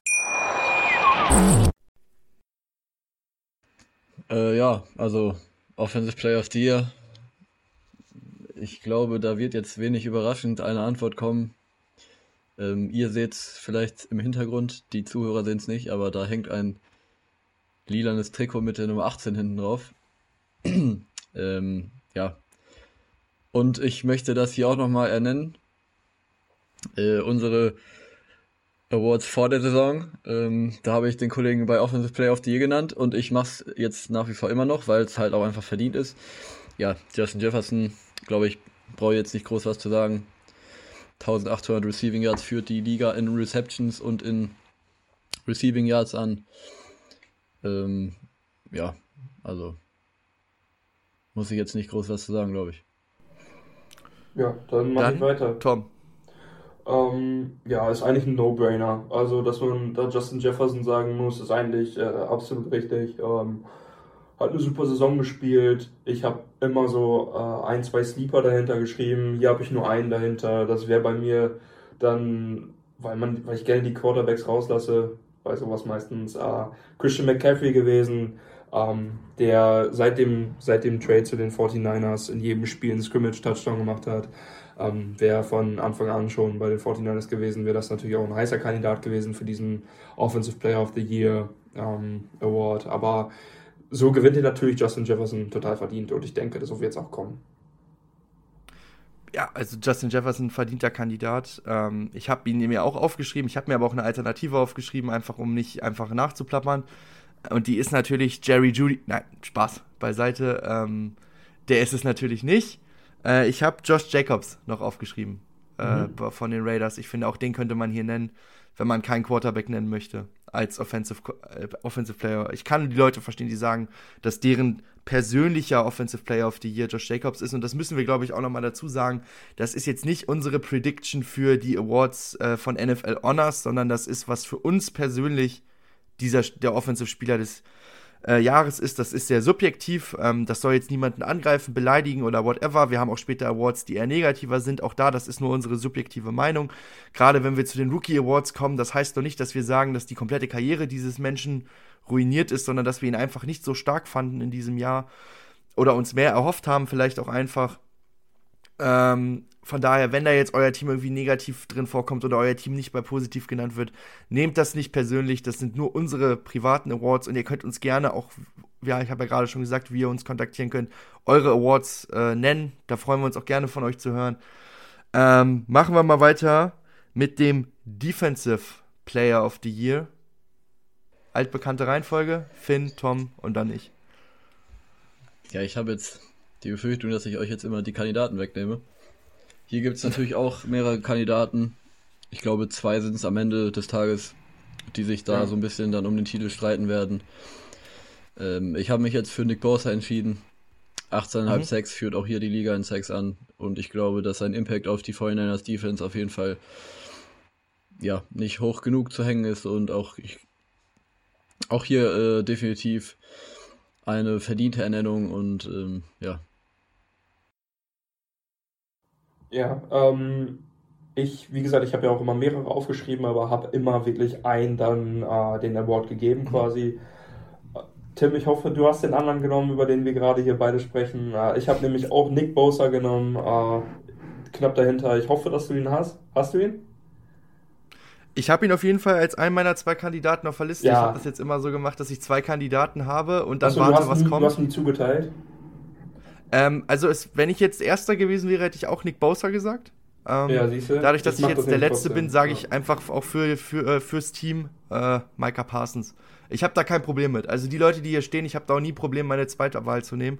Ähm, es kommen ja nachher ja, auch noch Awards, wo wir alle ein bisschen individueller unterwegs sind. Äh. Genau. Nee, ich glaube, ich, äh, ich, ich lasse das nämlich so, weil ähm, ich will schon vorher sagen, also ich will schon vorher meine, meinen richtigen Award quasi vergeben. Und wenn das dann derselbe ist, dann ist das so. Du kannst dann ja gerne switchen, dann haben wir das am Ende vielleicht ja. nicht immer einseitig. Ähm, dann, ich denke mal, wir haben es jetzt Bosa, Bosa, Parsons in dem Fall. Habe ich ja. absolut kein Problem mit. Äh, aber ich hätte Bosa auch auf, natürlich auf dem Zettel gehabt. Das muss jetzt natürlich auch genannt werden. Dann habe ich jetzt als nächstes den Offensive Rookie of the Year bei mir so rein sortiert. Mhm. Ja, ich finde auch hier gibt es mehrere Kandidaten. ja. ähm, ist jetzt, also es gibt wenige Absolut. Awards, vielleicht bei denen es so ein äh, so, einen, so einen klaren Favoriten gibt, dass es eine eindeutige Wahl ist. Sicherlich gibt es auch ein, zwei, aber ist jetzt nicht so der Fall, wie es vielleicht sonst schon mal der Fall gewesen wäre. Ähm, ja, ihr wisst bekanntlich, dass ich ein Fan von Receivern bin. Äh, deswegen habe ich hier mich auch für einen Receiver entschieden. Und zwar ist das Garrett Wilson von den New York Jets. Mit ja. äh, 1100 Receiving Yards, 103 um genau zu sein. Vier Touchdowns. Also äh, einer der Gründe auf jeden Fall, warum die Jets auch hoch im Kurs sind für einen Quarterback, weil sie eben denken, dass äh, das das einzige Puzzleteil ist, was noch fehlt. Ja, also ich habe mir drei Leute aufgeschrieben, äh, habe Garrett Wilson natürlich auch drin, habe den Award aber nicht an Garrett Wilson gegeben, sondern an Kenneth Walker. Ähm, für mich eine sehr, sehr gute Rookie-Saison und ja, wie gesagt, auch ein, auch ein Grund, warum die Seahawks eine deutlich bessere Saison gespielt haben, als man vor der Saison gedacht hatte. Ja. Absolut. Beide sind absolute Kandidaten. Ich hatte noch überlegt, ob ich äh, Brock Purdy nehme. Ähm, das wäre mir dann aber auch zu krass, einen Award für sechs Spiele äh, zu vergeben. Ja. Ich finde, man muss das über die ganze Saison sehen und da, jetzt kann ich es ja machen, dadurch, dass Tom wen anders hatte, ist Garrett Wilson einfach für mich. Ja, kurzer, no Fun Fact, auch kurzer Fun Fact zu Garrett Wilson. Äh, mhm. Welches Spiel war das mit den meisten Yards? Wahrscheinlich dann das gegen Denver, wenn du das so sagst. Nicht ganz. Gegen die Vikings. Okay. Ja. Ah, okay. 162. Okay. Ja. Äh, es war damals mit Mike White als Quarterback, ne? Äh. Ja. Was wäre mit Garrett Wilson nur gewesen, wenn der konstantes Quarterback-Play gehabt hätte? Äh, ähm, dann Defensive Rookie. Defensive Rookie, ähm, ja, das ist wahrscheinlich der Award, wo es am ehesten den einen klaren Favoriten gibt. Äh, ja. Auch hier gibt es sicherlich ein paar andere Namen, die man sicherlich noch nennen kann. Ähm, ja, aber bei mir ist es Source Gardner geworden. Ich glaube, das kommt jetzt auch wenig überraschend. Hm, hat sich innerhalb von einem Jahr zum, ja, schwierig zu sagen jetzt, aber zum sicherlich einem der besten fünf bis zehn Corner der Liga entwickelt definitiv der beste Rookie-Corner gewesen, auch wenn es da auch noch einen anderen gibt, der auf jeden Fall auch äh, sehr, sehr gut ist, der jetzt so ein bisschen das Pech hat, dass er in demselben Jahr gedraftet wurde wie Source Garden, aber ich glaube, dass an Source Garden am Ende des Tages kein Weg vorbeiführen wird. Ja, richtig. Ich habe den auch. Ähm, ich glaube, du meinst natürlich jetzt Tyreek Woolen. Das, den ja. habe ich auch mit drin gehabt. Äh, Aiden Hutchinson natürlich auch ähm, eine super Saison gespielt. Aber ich glaube, an South Gardner führt in dieser Kategorie wirklich nichts vorbei. Und äh, Tim, nimmst du wen anders oder ist es so deutlich, dass man hier auch South Gardner nehmen muss, dreimal? Nein. Ich habe tatsächlich mit voller Überzeugung hier nur Tyreek Woolen auf meinem Zettel stehen. Ähm, einfach weil ich die Entwicklung von Woolen nochmal. Das ist einfach aber wahrscheinlich auch einfach, weil ich persönlich bei South Gardner genau das erwartet habe, was wir bekommen haben. Ein sehr starkes Cornerback-Player von, von Snap 1 weg, äh, weil ich sehr hoch auf dem war äh, als er in die NFL gekommen ist. Für mich definitiv der beste Corner dieser Klasse gewesen. Noch weit vor zum Beispiel dem Derek Stingley. Ähm, auch wenn der höher gedraftet wurde. Meine ich, ne? Stingley ist dann drei gegangen zu den Texans. Texans. Ähm, ich finde einfach Tyreek Woolen, der hat mich so komplett geflasht, überrascht, weil ich mit dem null gerechnet habe. Ich glaube, wir hatten auch nicht mal über den gesprochen vor der Saison, bei unseren Draft-Previews, weil er einfach so weit weg war von der Spitze ähm, und ist jetzt mittlerweile, ist unter den Rookies definitiv der zweitbeste. Es gibt sogar Leute, die sagen, er ist besser als Source. Ähm, und bei Source ist halt das Problem, der gegen Denver gab es da für mich so ein paar Calls, wo er klar zum Beispiel in Kirtland Sutton runterzieht am Pad und dann wird er dafür gefeiert, was eigentlich eine PI ist. Sorry, aber ist so. Ähm, und äh, es gab immer wieder Leute, die das öfter bei Source Gardner gezeigt haben. Der ist ein kranker Cornerback, äh, aber ich finde die Geschichte von Tyreek Woolen einfach schöner. Deswegen habe ich Tyreek Woolen für mich als die, mein persönlicher Defensive Rookie of the Year. Dann machen wir mal munter weiter. Coach of the Year. Jetzt könnten vielleicht mal drei einzelne Namen kommen. Das wäre schon echt überraschend. Aber wäre irgendwie cool. Ja, wahrscheinlich erwarten jetzt einige von mir, dass ich Kevin O'Connell nenne. Mache ich aber nicht. Mhm. Mm, dafür war das Team oder hat das Team nicht gut genug performt, auch wenn der Rekord natürlich äh, gut war. Nichtsdestotrotz. 13 zu 3 Rekord. Ähm, aber nichtsdestotrotz muss ich vielleicht hier sagen, äh, die offiziellen Codes of the Year Kandidaten, da ist Kevin O'Connell nicht dabei, das äh, muss ich tatsächlich kritisieren, das finde ich lächerlich, dass er nicht unter den Top 5 ist, nicht mal. Äh, da hätte er auf ja. jeden Fall reingemusst, aber nichtsdestotrotz äh, habe ich ihn hier natürlich nicht genannt, weil äh, der, er war ne, definitiv nicht der Beste. Mm, ich habe Kyle Shanahan. Vernünftig. Mhm. Ich habe Kyle Shanahan. Bei dem weiß man, was er für ein kranker Offensive Mind Head Coach ist und ähm, ja, dass du es mit deinem vierten Quarterback hinkriegst, ins Championship Game zu kommen und zehn Spiele am Stück zu gewinnen, ich glaube, das kann man auch nicht hoch genug hoch genug hängen. Äh, von daher ist das hier mein Kandidat. Ja, ähm, ich habe mich zwischen zwei Leuten sehr, sehr schwer getan und habe mich am Ende für Doug Peterson entschieden.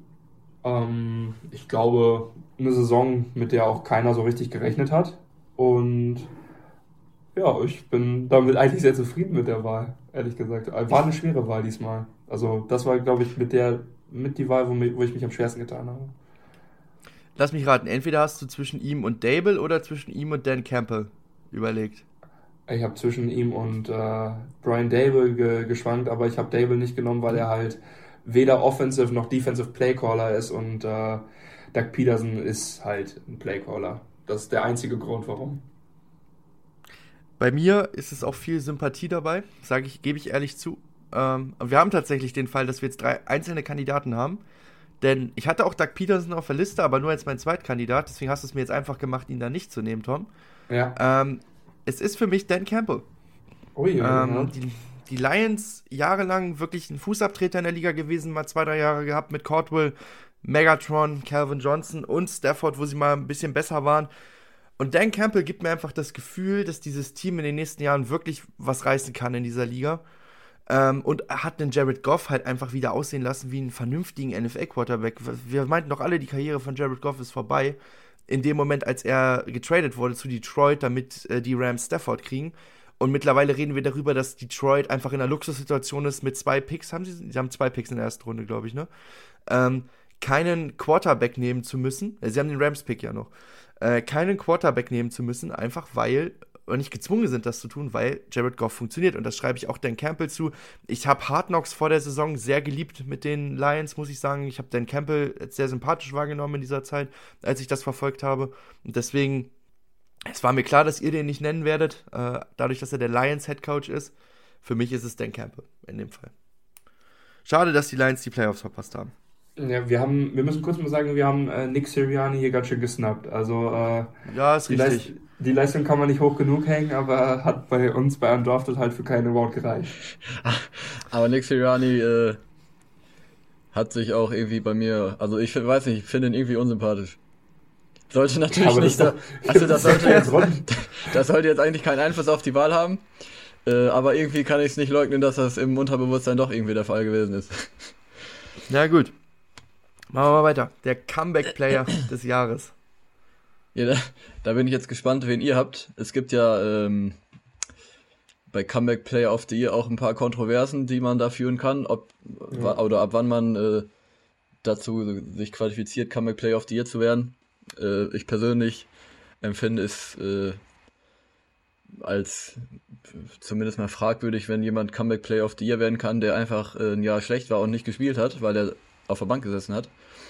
Für mich persönlich ist ein Comeback Player of the Year ein Spieler, der halt irgendwie verletzt war. Und deswegen habe ich mich für Saquon Barkley entschieden, der natürlich die, äh, die, die Giants so ein bisschen im Rucksack hatte die ganze Saison über, hat die Offense so ein bisschen gecarried, hatte ja, 300, äh, 1312 Receiving Yards, 10 Receiving Touchdowns, dazu kommen noch 338, äh, äh, habe ich Receiving Yards gesagt, ich meine natürlich Rushing Yards und Rushing Touchdowns, hatte 338 Receiving Yards. Ähm, also insgesamt tolles Scrimmage dann über 1500 und definitiv äh, hier meine Wahl für den Comeback Player of the Year. Wie viele Kaffees waren es heute schon? Kaffee spielt im Leben vieler eine sehr große Rolle. Und das nicht nur zu Hause oder im Café, sondern auch am Arbeitsplatz. Dafür gibt es Lavazza Professional. Kaffee am Arbeitsplatz, der genauso lecker schmeckt wie in eurem Lieblingscafé. Die perfekte Kaffeelösung für jede Art von Unternehmen. Klein, mittel, groß. Ihr habt auf jeden Fall einen Kaffee, der schmeckt. Die richtige Motivation für eure Arbeitstage. Alle Infos zu Lavazza Professional findet ihr auf lavazzapro.de mit allen Kaffeelösungen für euer Büro. Ja, ich sehe das ein bisschen anders. Ähm, ich finde, dass so totgesagte Leute da ganz auch äh, ganz zu Recht auch reingehören in so eine Kategorie. Das, also ich meine, man kann auch ähm, ein Comeback-Player sein, wenn man wirklich äh, quasi schon rausgedacht war aus der NFL. Und wir haben das eben schon angesprochen. Äh, wir haben über Jared Goff geredet und deswegen ist Jared Goff auch mein Comeback-Player of the Year. Ich meine, ähm, der war halt wirklich totgesagt von vielen und dann so zurückzukommen, alle, alle Kritiker Lügen strafen lassen. Ähm, deswegen Jared Goff, mein Comeback-Player of the Year haben wir jetzt tatsächlich äh, drei unterschiedliche Spieler. Gino? Ähm, natürlich Gino. Ja, äh, weil, ich sehe es auch so, dass wenn jemand mal ein Jahr auf der Bank saß, äh, weil er vorher ein Jahr schlecht gespielt hat, dann so ein Sam Darnold oder so, wenn der jetzt nächstes Jahr explodiert, ist für mich kein Comeback-Player. Aber Gino war seine ganze Karriere ein Backup-Quarterback und ist jetzt der klare Starter und kriegt wahrscheinlich eine große Verlängerung in Seattle. Ähm, und damit hat halt niemand gerechnet und deswegen für mich mein Comeback-Player. Aber ich kann Finns Ansatz auf jeden Fall verstehen. Und eigentlich ist der Comeback Player Award ja auch genau dafür gedacht. Äh, dadurch, dass es jetzt persönliche Awards sind, nehme ich mir jetzt einfach mal das Recht raus, äh, darauf ein bisschen zu, zu scheißen, ich jetzt einfach mal, äh, wofür der Award eigentlich ist. Äh, Entschuldigung für die vulgäre Sprache an der Stelle. Ähm, und nehme Geno Smith. Also ich finde ganz kurz äh, definitiv auch das, also das ist ja jetzt auch definitiv ähm, zu würdigen, wenn jemand halt ein Jahr nicht gut ist und im Jahr darauf halt überragend oder äh, überragend, also gut spielt. Ich finde halt nicht, dass es dann Comeback Player of the Year ist. Ich finde eher, dass man dann da in irgendwie Most Improved Player Award noch hinzufügen sollte oder so. Ja. Ja, ja, das, ist vielleicht eine gute Idee. Das können wir uns vielleicht auch gerne für nächstes Jahr äh, auf die Liste nehmen, dass wir das separieren. Genau. Ähm, dann kommen wir. Nicht macht, machen wir es. Machen wir es, genau. Wir influenzen die NFL. Ähm, der MVP, und für alle, die noch nicht wissen, was das heißt, ähm, das ist der Most Valuable Player. Wer ist euer Saison-MVP in der NFL? Finn. Ja, ich, die Frage ich, ist, hat irgendwer von euch nicht mal Holmes? Ja. Hast du nicht mal Holmes? Du hast nicht mal Holmes? Nein, ich habe nicht mal Holmes. Warum hast du denn immer so komisch. Ach, also Patrick Mahomes ist erster in Yards, erster in Yards per Game, zweiter im Average des Passing Plays, erster in Touchdowns, zweiter in Quarterback Rating, erster in der Division, erster in der, in der AFC. Also mhm. ich, Und die Eagles sahen scheiße aus, als Jalen Hurts verletzt war. Und wieder richtig gut, seitdem er wieder da ist. Das Und das ist, ist für mich dann der Wert dieses Spielers. Ja, kann ich verstehen. Aber das ist, ach, mein Gott. Ja, natürlich. Gerade du. Natürlich gerade ist es der einzige Grund, aber. Gerade du. Wenn, wenn, ist, wenn einer ein Recht dazu hätte, Jalen Hurts zu dem, wäre ich das, weil ich der Höchste war auf dem, seit, keine Ahnung, seit über einem Jahr. Und jetzt kommst du hier und ja, das ja okay. MVP. Ist ja in Ordnung, Meinungen ändern sich halt, ne? Ja, klar, ja klar. Aber, ich hab, äh, nee, habt, also ihr habt Patrick Mahomes, ich hab, ich hab Jalen Hurts, okay. Also für mich ist da nicht mal eine Kontroverse um die MVP-Diskussion, wenn ich ehrlich bin. Also in echt glaube ich auch, dass Mahomes es gewinnt. Es geht ja jetzt um unseren persönlichen MVP und mein persönlicher MVP ist Jalen Hurts. Ja, würde ich, würd ich gerne machen, aber kann ich nicht. Also, da würde ich mich selber belügen. Also, wenn ich so gedacht hätte, dann hätte ich hier Jefferson genommen. Ja, hätte machen können. so. Aber habe ich nicht. hätte, hätte ich dir nicht zum Vorwurf gemacht. Hätte ich vielleicht ein bisschen belächelt, so wie ihr jetzt mich belächelt, aber hätte ich, zum Vorwurf, hätte ich nicht zum Vorwurf gemacht. Dann kommen wir zum Fan-Favorite unseres Teams. Also für Finn die Vikings, äh, für Tom die Packers und für mich die Broncos. Vielleicht erklärt, das ist ein Spieler, wo wir denken, dass die gesamte Fanbasis den richtig geil findet. Und nicht nur wir alleine. Da kommt jetzt wahrscheinlich wieder Justin Jefferson bei Finn, würde ich mal sagen. Ja, ich habe äh, überlegt, ob ich irgendwen nehmen kann, der nicht Jefferson heißt. Aber äh, ich musste Jefferson nehmen, weil das ist halt ihr einfach, also das ist halt, wenn ich jetzt Vikings-Fans frage, ähm, sagen wir 1000 Stück, dann wird die Antwort äh, von 1000 Leuten heißen Jefferson, von daher ist das äh, hier dann ja. auch die Wahl. Ja, obwohl viele natürlich auch Captain Kirk mittlerweile fast als besten äh, Franchise Quarterback, äh, zumindest in den Top 3 Franchise Quarterbacks äh, der Vikings History haben. Also das habe ich auch schon ja, gelesen äh, jetzt. Das auch zu Recht, würde ich sagen. Aber Jefferson ja, ist halt okay. jetzt schon Top 3 Receiver ja. der Vikings History. Ja, klar, und wenn natürlich. du dann halt Leute wie Randy Moss und Chris Carter und Stefan Dix und keine Ahnung, wen Schlag mich tot dabei hast, dann äh. Und der Typ ist halt in seinem dritten Jahr gerade gewesen, das muss man einmal noch ja, dazu ist, sagen. Ist schon, ist schon, ist schon richtig. Absolut. Ich finde es, also ich würde nur äh, Cousins hier nennen, weil den will man auch nicht snubben, denke ich. Ähm, ja, auf jeden ja, Fall von den von den, von den Packers-Fans auf Social Media die Spieler, die im Moment am meisten gehypt werden, Ganz klar Christian Watson auf 1, also was, äh, was der für Flashes gezeigt hat. Ähm, die Fans sehen sich da schon wieder, als ob man hier einen neuen Devonta Adams hätte. Ähm, Soweit würde ich niemals aus dem, soweit würde ich mich noch niemals aus dem Fenster legen. Hat natürlich sehr gute Spiele gehabt. Ähm, den muss man hier auf jeden Fall nennen. Und Aaron Jones ist da auch noch dick mit dem, dick mit dem Rennen. Ähm, ich meine, den kennt man zwar schon länger, aber die Fans wissen genau, was sie an ihm haben und äh, ist auf jeden Fall im Moment ein Fan-Favorite der Packers-Fans. Gut, ähm, ja, Denver, ich könnte gefühlt auch euch raten lassen, ich glaube, ihr wisst es. Äh, ist ja. auch einer Patrick. meiner. Was? Patrick Sertain, oder nicht? Nee, dafür ist er noch nicht zu lange da. Da gibt es noch einen, der noch mal krasser ist im defensiven Backfield und der auch noch viel länger da ist und ah, viel krasserer okay. Superstar in der Liga ist. Ja, ja. Russell ich Wilson. glaube, ja, super. Den hätte ich hier gerne genannt. Also ich wäre gerne an dem Punkt gewesen, dass ich sagen kann, Russell Wilson ist der neue Fanliebling. Yeah, wir spielen nächste Woche im Super Bowl. Uhu, wir sind zurück. Ist jetzt nicht so. Deswegen ist es für mich ganz klar Justin Simmons. Ist, ja, glaube okay. ich, auch wie er sich in die Community einbringt, wie er sich in Denver engagiert, ähm, wie er was er auf dem Platz zeigt, was er für ein Leader ist und auch wie sehr er gefehlt hat in den vier Wochen am Anfang, wo wir ihn nicht hatten im defensiven Backfield, ist, glaube ich, der absolute Fanliebling. Ähm, Pat Sertain, ich glaube, wenn du mich in zwei Jahren nochmal fragst, ist das ein offenes Duell zwischen den beiden, wenn Simmons dann noch da ist. Ähm, aber aktuell ist Sertain einfach noch nicht lang genug da, um das zu sein. Aber er ist auf jeden Fall der aufstrebende Fan-Favorite. Man sollte ihn nicht snubben, aber. Und auch Baron Browning nicht unterschätzen. Also gerade in der Denver-Fanbase ist Baron Browning als Edge Rush Uprising Star, kann man sagen, äh, gern gesehen. Das muss man auf jeden Fall auch nochmal hier erwähnen. Dann kommen wir zum Tom hat es so schön formuliert in unserer Gruppe, der Sucker unseres Teams, äh, also die, der Spieler, von dem wir am meisten enttäuscht wurden dieses Jahr, äh, kann mit großen Erwartungen verbunden sein, muss es nicht. Ähm, und äh, deswegen, Finn, fang an. Ja, hier habe ich auch mich ein bisschen schwer getan, muss ich sagen. Ähm, auf der einen Seite hätte ich, also muss man hier irgendwie, finde ich, wen aus der Defense nennen. Auf der anderen Seite ist jetzt hier bei der Defense irgendwie nicht ein einziger Spieler rauszuheben, der einfach komplett nicht die Leistung erfüllt hat, sondern es war einfach das Kollektiv, was irgendwie so ein bisschen gescheitert hat, finde ich. Der erste, den man hier vielleicht nennen könnte, wäre Eric Hendricks, der halt irgendwie hinter seinen Erwartungen zurückgeblieben ist. Ähm, der auf jeden Fall eine Regression gezeigt hat im Vergleich zu seinen letzten Jahren. Ähm, ja, irgendwie tut mir jetzt meine Wahl auch so ein bisschen leid, weil es halt Rookie ist, aber er war halt mit Abstand der schlechteste Mann in der Offense, das ist Ed Ingram auf Right Guard. Ähm, der hat ziemlich viele, also der ist auch der Platz Nummer 2 in der NFL, laut PFF, was Pressures zugelassen angeht. Platz 1 ist Ezra Cleveland, der spielt auch bei den Vikings.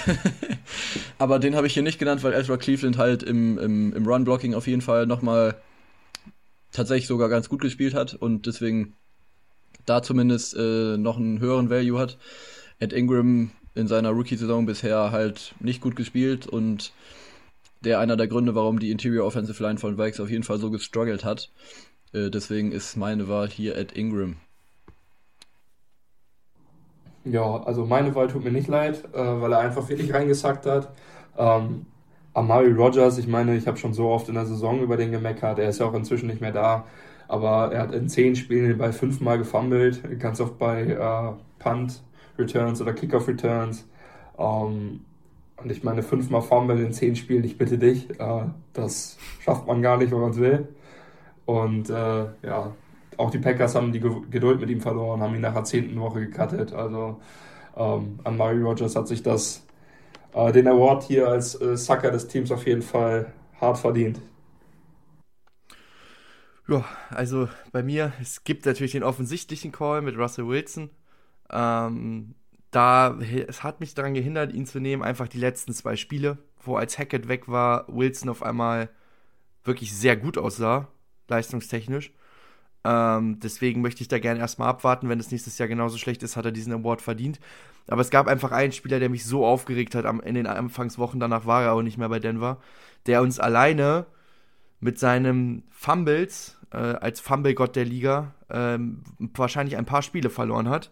Und der blöderweise, jetzt fällt mir hier glatt der Stift runter, ähm, der blöderweise jetzt vielleicht sogar einen Super Bowl gewinnt, dadurch, dass er im Practice Squad der Chiefs gelandet ist das ist Melvin Gordon, Run ehemaliger Running Back der Denver Broncos. Äh, ja, brauche ich nicht mehr viel zu sagen. Ne? Mehrere dumme Fumbles gehabt, äh, nicht gut gespielt, war mal ein Leistungsträger auf, im Laufspiel seit ein, zwei Jahren wirklich immer mehr am Abbauen und äh, ich habe mich auch ein bisschen gefreut über seine Entlassung. Ich gönne das eigentlich niemandem da draußen, dass er entlassen wird, aber bei so Millionären kann man dann auch mal sich drüber freuen, finde ich. Ähm, die werden jetzt nicht, dadurch, dass sie rausgeschmissen werden, wird das jetzt nicht verhindern, dass die zweimal warm essen können. Deswegen Melvin Gordon hier mein verdienter Sucker meines Teams. Und dann kommen wir jetzt nochmal, werden wir ein bisschen persönlicher, zu unserem persönlichen Favoriten aus der letzten Saison von unserem Team. Und wenn jetzt nicht Justin Jefferson bei Finn kommt, bin ich schon ziemlich enttäuscht. Ja, ich übergebe einfach an Tom. Ja, sehr gut. Ähm, ja, mein persönlicher Favorite, das war nicht nur diese Saison so, das ist eigentlich immer so. Ähm, das Jay Alexander ist quasi mein Lieblingsspieler von den Packers und äh, wenn er eine gute Saison spielt, dann kann man den hier auch einfach so nennen. Ähm, fünf Interceptions dieses Jahr gefangen, das ist ein Career High für ihn. Hat äh, 14 Passes defended, also das ist schon auch wirklich eine gute Nummer. Äh, 56 Tackles, auch ein guter Stat. Ähm, Pro Bowler gebe ich nicht so viel Wert drauf, aber auch All NFL Second Team auf seiner Position, was viel, viel wichtiger ist. Und äh, ja, Jay Alexander eine super Saison gespielt, einer der größten Lichtblicke von den Packers, hat einen langen Vertrag, ist jung. Ähm, ja, Jay Alexander, mein persönlicher Favorite dieses Jahr. Ich habe bei mir ein bisschen überlegt. Ähm, klar, Pat Sertain würde sich hier anbieten, äh, ist es aber nicht geworden. Ähm, Baron Browning war zu lange verletzt, um die Saison der Fan-Favorite zu sein, könnte es hoffentlich nächstes Jahr werden. Ich habe an jemanden jetzt gedacht, und den nehme ich auch gerne rein, der, wo ich am Anfang der Saison nichts erwartet habe, äh, weil er eigentlich nur reingeholt wurde mit der Begründung, wir wollen tiefer auf der Position schaffen und wir wollen ihn als Special-Teamer holen. Und er ist der Kern dieser Defense geworden auf der Linebacker-Position zusammen mit Josie Jewell und das ist Alex Singleton. Absoluter Stammspieler geworden mit 152 Tackles, äh, nur einer von sechs Spielern in Bronco in der Broncos History, die jetzt schon lange geht, äh, der überhaupt die 150er Marke geknackt hat in einer Saison. Absolute Stütze. Am Anfang der Saison habe ich noch mich tierisch über ihn aufgeregt. Irgendwann ist es verstummt, einfach weil er sich ins Team eingefunden hat, gute Leistungen gezeigt hat und einfach ich wirklich wusste, okay, mit Alex Singleton, darauf kann ich mich verlassen. Ähm, deswegen ist es wahrscheinlich für Tom sehr überraschend, wie ich den Blick Gesichtsausdruck gerade deute, ist es Alex Singleton bei mir geworden. Ja, also ich, also nur überraschend, dass äh, Pat Sertain hier keinen Award kriegt von dir.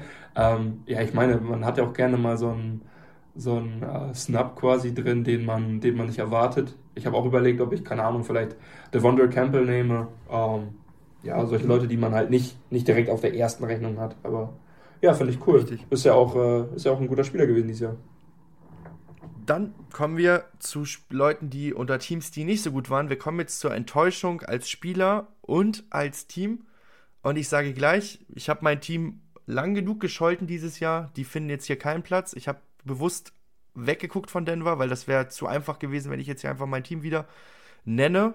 Ähm, aber natürlich fängt Finn erstmal an mit dem enttäuschendsten Spieler aus deiner Sicht in diesem Jahr. Da bin ich jetzt auch sehr gespannt, wenn ihr habt. Ich kann mir vorstellen, dass wir hier auch eine Doppelung drin haben. Mhm. Ähm, ich habe auch überlegt und geguckt, wen kann man hier nehmen. Ähm, am Ende ist es ein Spieler bei mir geworden, von dem man auf jeden Fall erwartet hat, dass er einen Schritt nach vorne macht.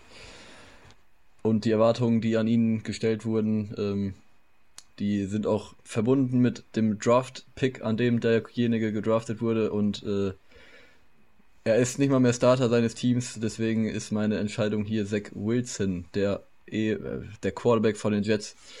Ähm, ja, ist gebencht worden, ist wieder zurück zum Starting ernannt äh, zum Starting Quarterback ernannt worden, ist wieder gebencht worden, ist dann sogar teilweise nur dritter Quarterback seines Teams gewesen und war damit nicht mal nicht mal active an Spieltagen und ich glaube, dass man das von einem Second Overall Pick aus dem letzten Jahr nicht zwingend erwartet hat und deswegen hier meine Enttäuschung der Saison auf der Spielerseite.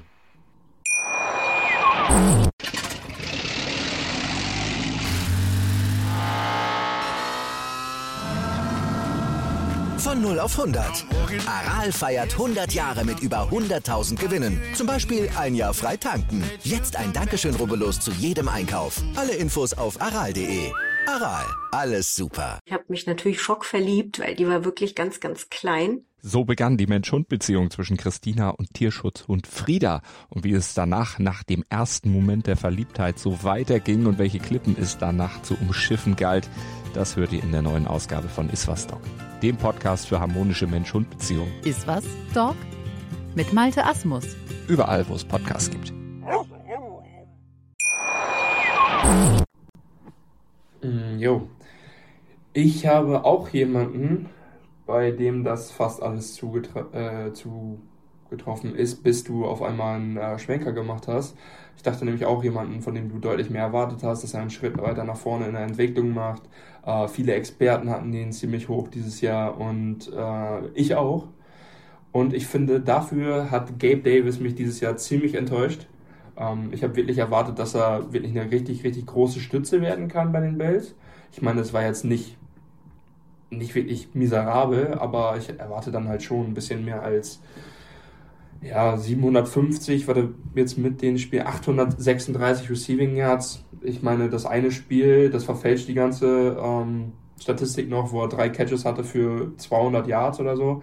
Ähm, dann macht er in anderen 14 Spielen nur, nur 630 Yards. Das ist schon dann äh, eine enttäuschende Saison gewesen von, von Gabe Davis und von dem habe ich mir halt wirklich viel, viel mehr versprochen. Bei Gabe Davis ganz kurz. Im Nachhinein habe ich mir gedacht, die Erwartungen, die an ihn gestellt wurden, die berufen auch eigentlich nur auf dem Playoff-Spiel gegen die Chiefs letztes Jahr, oder? Ja, das ist richtig. Ja, schon, schon. Aber ich finde, dass auch letztes aber Jahr. Aber verständlicherweise. So ja, genau. Aber ich finde, dass auch letztes Jahr so ein paar Flashes gezeigt hat. Und ich habe halt wirklich diesen Entwicklungsschritt erwartet. Und der kam halt gar nicht, ne? Also ja, nee, das ist richtig. Also, das mir eingenommen, richtig. ich habe da auch ein bisschen mehr von erwartet. Ich habe auch einen Receiver. Ich habe einen Receiver, äh, wo wir damals in der Offseason gesagt haben, es ist gut, dass er von seinem Team weg ist. Und jetzt beim Defending Super Bowl Champion ist. Und wir haben alle gesagt, das ist das fehlende Puzzleteil im Receiving Game. Äh, und haben richtig hohe Erwartungen an ihn gehabt. Und das ist Allen Robinson. Der ist einfach so abgetaucht in Los Angeles. Ähm, klar, auch Verletzungen, Blessuren dabei gewesen, aber auch sportlich, wenn er gespielt hat, absolut nicht die Leistung gebracht. In einem insgesamt sehr enttäuschenden Los Angeles Rams Team. Ähm, deswegen finde ich, Allen Robinson hat es hier verdient, an der Stelle genannt zu werden. Ähm, ich habe da, das liegt auch mit meiner persönlichen Erwartung. Ich habe viel mehr erwartet. Ich war da sehr hoch auf dem Move, kann man auch gerne nachhören. Ähm, und wurde einfach auch sehr enttäuscht davon, wenn ich ehrlich Hast bin. du mehrere Leute? Hast du noch wen Nee, ich hatte, nur Alan, ich hatte nur Alan Robinson tatsächlich. Ja, okay, dann ich. Also Zach, Zach Wilson ist der obvious, aber den hatte ich bewusst nicht genommen, weil ich dachte, einer von euch wird den schon haben. Ja, ähm, dann mache ich nochmal eben, ich finde Cortland Sutton und Russell Wilson zusammen als Snap auch noch sehr, ja. sehr wichtig, dass man das hier nennt. Also Klar. natürlich hast du da, du hast dein Team schon äh, genug gebasht, aber Russell Wilson ja, und gerade auch wie man vor der Saison gesagt hat, äh, Cortland Sutton wird eine super Saison haben, weil Russell Wilson gut zu seinem, äh, also dass die gut zusammenpassen werden und so weiter, ist halt gar nicht eingetreten. Also äh, ja, die gehören hier auch noch so ein bisschen rein, dass man die hier halt mal, mal nennt. Absolut, absolut. Dann, also wie gesagt, ich habe auch nicht gesagt, dass ihr die nicht nennen dürft. Ihr dürft Denver sehr wohl nennen. Äh, ich habe sie nur für meine persönlichen, meine persönlichen Awards nicht genannt und Denver ist absolut verdient in den enttäuschenden Awards. Also da brauchen wir nicht drüber reden. Ähm, dann kommen wir noch zum enttäuschenden Team des Jahres. Jetzt bin ich mal gespannt. Weil da gibt es einige, die man hier nennen kann, finde ich. Jo. Ja, also die Broncos habe ich hier auch bewusst rausgelassen. Ich glaube, dass mhm. äh, das jetzt hier nicht Wären aber ein notwendig ist. Case gewesen? Also die muss man auf jeden Fall nennen, aber ich habe sie jetzt nicht äh, hier als meinen Case genommen. Ich habe äh, bei mhm. zwei Teams ähm, mich, also ich hatte zwei Teams in der, in der finalen Auswahl dann am Ende habe mich dann für eins entschieden, was ich auch eigentlich äh, relativ, und nicht nur ich, das weiß ich, äh, relativ hoch hatte. Zumindest mal in Richtung Playoffs und Division-Titel. Und deswegen geht mein Pick hier an die Indianapolis Colts. Ja, ähm, ich könnte es kurz machen und sagen, die habe ich auch. Ich habe mir aber die äh, meine Notizen nochmal angesehen zu allen Divisions. Äh, die Colts wären bei mir direkt auf zwei gekommen. Ich habe aber ein Team von einer Differenz der Siege, die ich projected habe und Siege, die es letztendlich waren, ähm, noch höher. Und das sind halt die LA Rams. Also die hatte ich mit deutlich mehr Siegen und am Ende stehen da fünf zu Buche. Das ist natürlich sehr, sehr auch der, der Verletzungsmisere geschuldet, aber dennoch fünf Siege sind für so ein Team, was sonst gesteckten Kader hatte, und auch an sich noch gehabt hat zu dem Zeitpunkt, äh, deutlich zu wenig gewesen und deswegen bin ich sehr enttäuscht worden von den LA Rams. Das ist jetzt eine witzige Situation, weil es sind genau die beiden Teams, die ich mir als Optionen aufgeschrieben habe. Ähm, ich glaube, ich muss dann trotzdem mit den Rams gehen. Ähm, einfach weil das der Super Bowl Champion ist, auch wenn das äh, mit den Verletzungen und bei den Colts war das Thema für mich durch, als Jeff Saturday der Head Coach wurde. Da habe ich da auch nicht mehr viel erwartet ähm, von diesem Team. Und sie haben dann ja auch, glaube ich, nur ein Spiel gewonnen gegen die Raiders und sonst alles verloren. Ähm, ja, genau. Wohl, nee, haben sie gegen. Nee, doch, sie haben alles verloren, sonst. Sie haben auch gegen die Texans verloren, richtig. Ähm, deswegen, Colts auf jeden Fall verdient. Ich nenne LA, einfach weil Super Bowl Champion, der nicht in die Playoffs kommt, ist schon sehr enttäuschend. Und der dann vor allem auch in den Top 10 landet, was Draft Picks angeht. Ja. Äh, vielleicht dann, auch soll ich meinen meinen zweiten Guest mhm. noch nennen, weil den habt ihr jetzt beide nicht genannt. Äh, und den muss man hier, glaube ich, auch nennen. Und das sind bei mir die Cardinals. Ja, ja. die sind gesnappt worden. Auf jeden Fall. Absolut. Dann kommen wir zum besten Late-Round-Pick im Draft. Also ich habe drei Spieler zur Auswahl. Ich weiß nicht, wie viele mhm. es bei euch sind. Ich habe fünf. Ja, okay. Ich habe zwei. Ich habe äh, extra drei aufgeschrieben, weil eigentlich finde ich die drei ist so ein kann man im Grunde würfeln. Ähm, Tariq Woolen habe ich hier natürlich stehen. Ähm, das ergibt sich von selber. Den haben wir eben schon genannt bei Defensive Rookie of the Year, deswegen würde ich den mal ausklammern, auch wenn das wahrscheinlich Nummer 1 Guest sein sollte. 153 mal eben, also das war der Pick von ihm. Mhm. Ja, und dann habe ich noch zwei Siebtrunden-Picks und zweimal Kansas City. Das ist mir aufgefallen, dass Kansas City eine geisteskranke siebte Runde hatte im Draft. Ähm, und deswegen habe ich die jetzt hier beide einfach aufgelistet und das ist einmal Isaiah Pacheco, der Running Back, der sich im Laufe des Jahres immer mehr zum Starting Running Back entwickelt hat. Ähm, der fast, also der eben jetzt am Ende auf 800 Yards kommt. Und wenn man quasi sich dazu denkt, dass er zwischen Woche 2 und Woche 10 nur immer zwei bis drei Carries pro Spiel hat, der sicherlich die 1000 Yards Marke erreich, äh, erreicht hätte. Und mein zweiter Mann ist Jalen Watson, der Cornerback von den Chiefs, auch ein Siebtrunden-Pick, drei Interceptions dieses Jahr, hat sich auch immer weiter nach vorne gearbeitet im Roster und deswegen meine beiden Spieler hier, Isaiah Pacheco und Jalen Watson. Ja. Und wer ist das jetzt am Ende? Ist das Tandem. Okay. Ja, ja dann also Tom. Mein, meine Nummer 1 wäre auch Tyreek Woolen, aber ich glaube, den nehme ich ja auch lieber raus. Ähm, zwei Picks vor Tyreek Woolen. Äh, Tyler Algier auf 151 mhm. gegangen. Dem würde ich dann jetzt erstmal den Award geben und äh, dann die anderen, die ich noch habe, die sage ich gleich, nachdem Tim seinen Award verteilt hat. Ja, bei mir die Namen sind Woolen und Pacheco. Das, und ich gehe mit Pacheco in dem Fall, weil ich nicht Woolen zweimal einen Award geben möchte. Ja. Ähm, Wenn du Pacheco, Pacheco nimmst, dann nehme ich Jalen Watson. Alles klar. Pacheco habe ich nicht mal drin hier. Ich habe äh, Leute, die gesnappt worden sind. Äh, logischerweise Brock Purdy. Ähm, mhm. Muss man hier natürlich wahrscheinlich reinnehmen. Ja, absolut. Ähm, dann, um die Packers mal zu nennen, Romeo Daubs an 132. Ist auch ein sehr, sehr guter Pick für die Tiefe. Und dann jemanden, der den klaren Starter vor ihm auf die Bank verdrängt hat, als Tight End von den Titans. Das ist äh, Shigosium Okongwo. Ähm, schwerer Name, aber den haben die äh, Titans noch auf 143 gefunden. Das ist auch ein ziemlicher Snap, finde ich. Äh, den haben viele wahrscheinlich auf der Rechnung, aber gerade im letzten Saison äh, hat er gezeigt, wie äh, wertvoll er sein kann. Und äh, ich glaube, das ist einer, ähm, den man auch ein bisschen für die nächste Saison so ein bisschen mal auf der Rechnung haben müsste. Wer mir jetzt noch in den Kopf kommt aus Broncos Sicht, äh, gar nicht für den Award als Kandidat, aber generell wenn man jetzt den Award für, für, mein, für die Broncos machen würde, wäre es tatsächlich Demari Mathis. Ähm, am Anfang der Saison, äh, gerade das Chargers-Spiel war schwierig, mit, glaube ich, drei PI-Calls gegen ihn. Ähm, aber er hat sich immer mehr, auch, auch aufgrund der Verletzung, als Cornerback 2 neben Pat Sertain etabliert. Hat sogar dafür, ist, ich weiß nicht genau wann, ich glaube, irgendwas zwischen fünfte und siebte Runde ist er gedraftet worden. Ähm, und hat äh, es auch geschafft, dass die Broncos Michael Ojemudia äh, gecuttet haben, den sie in der dritten Runde geholt hatten und auf dem eigentlich die Erwartungen sehr hoch waren. Also, der Mari Mathis aus Broncos Sicht sollte man hier vielleicht, sollte ich für die Broncos-Fans hier vielleicht auch nennen.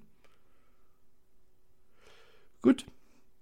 Dann kommen wir zum enttäuschendsten Erstrunden-Pick. Also wie gesagt, wir haben das, das möchte ich hier nochmal sagen. Das heißt nicht, dass wir glauben, dass er generell kein guter NFL-Spieler wird. Das ist einfach, dass wir entweder mehr erwartet haben im ersten Jahr oder dass aus unserer Sicht das erste Jahr für die Draft-Position, die er bekommen hat, nicht gut genug war. Mhm. Ja, auch hier zwei Namen. Ähm,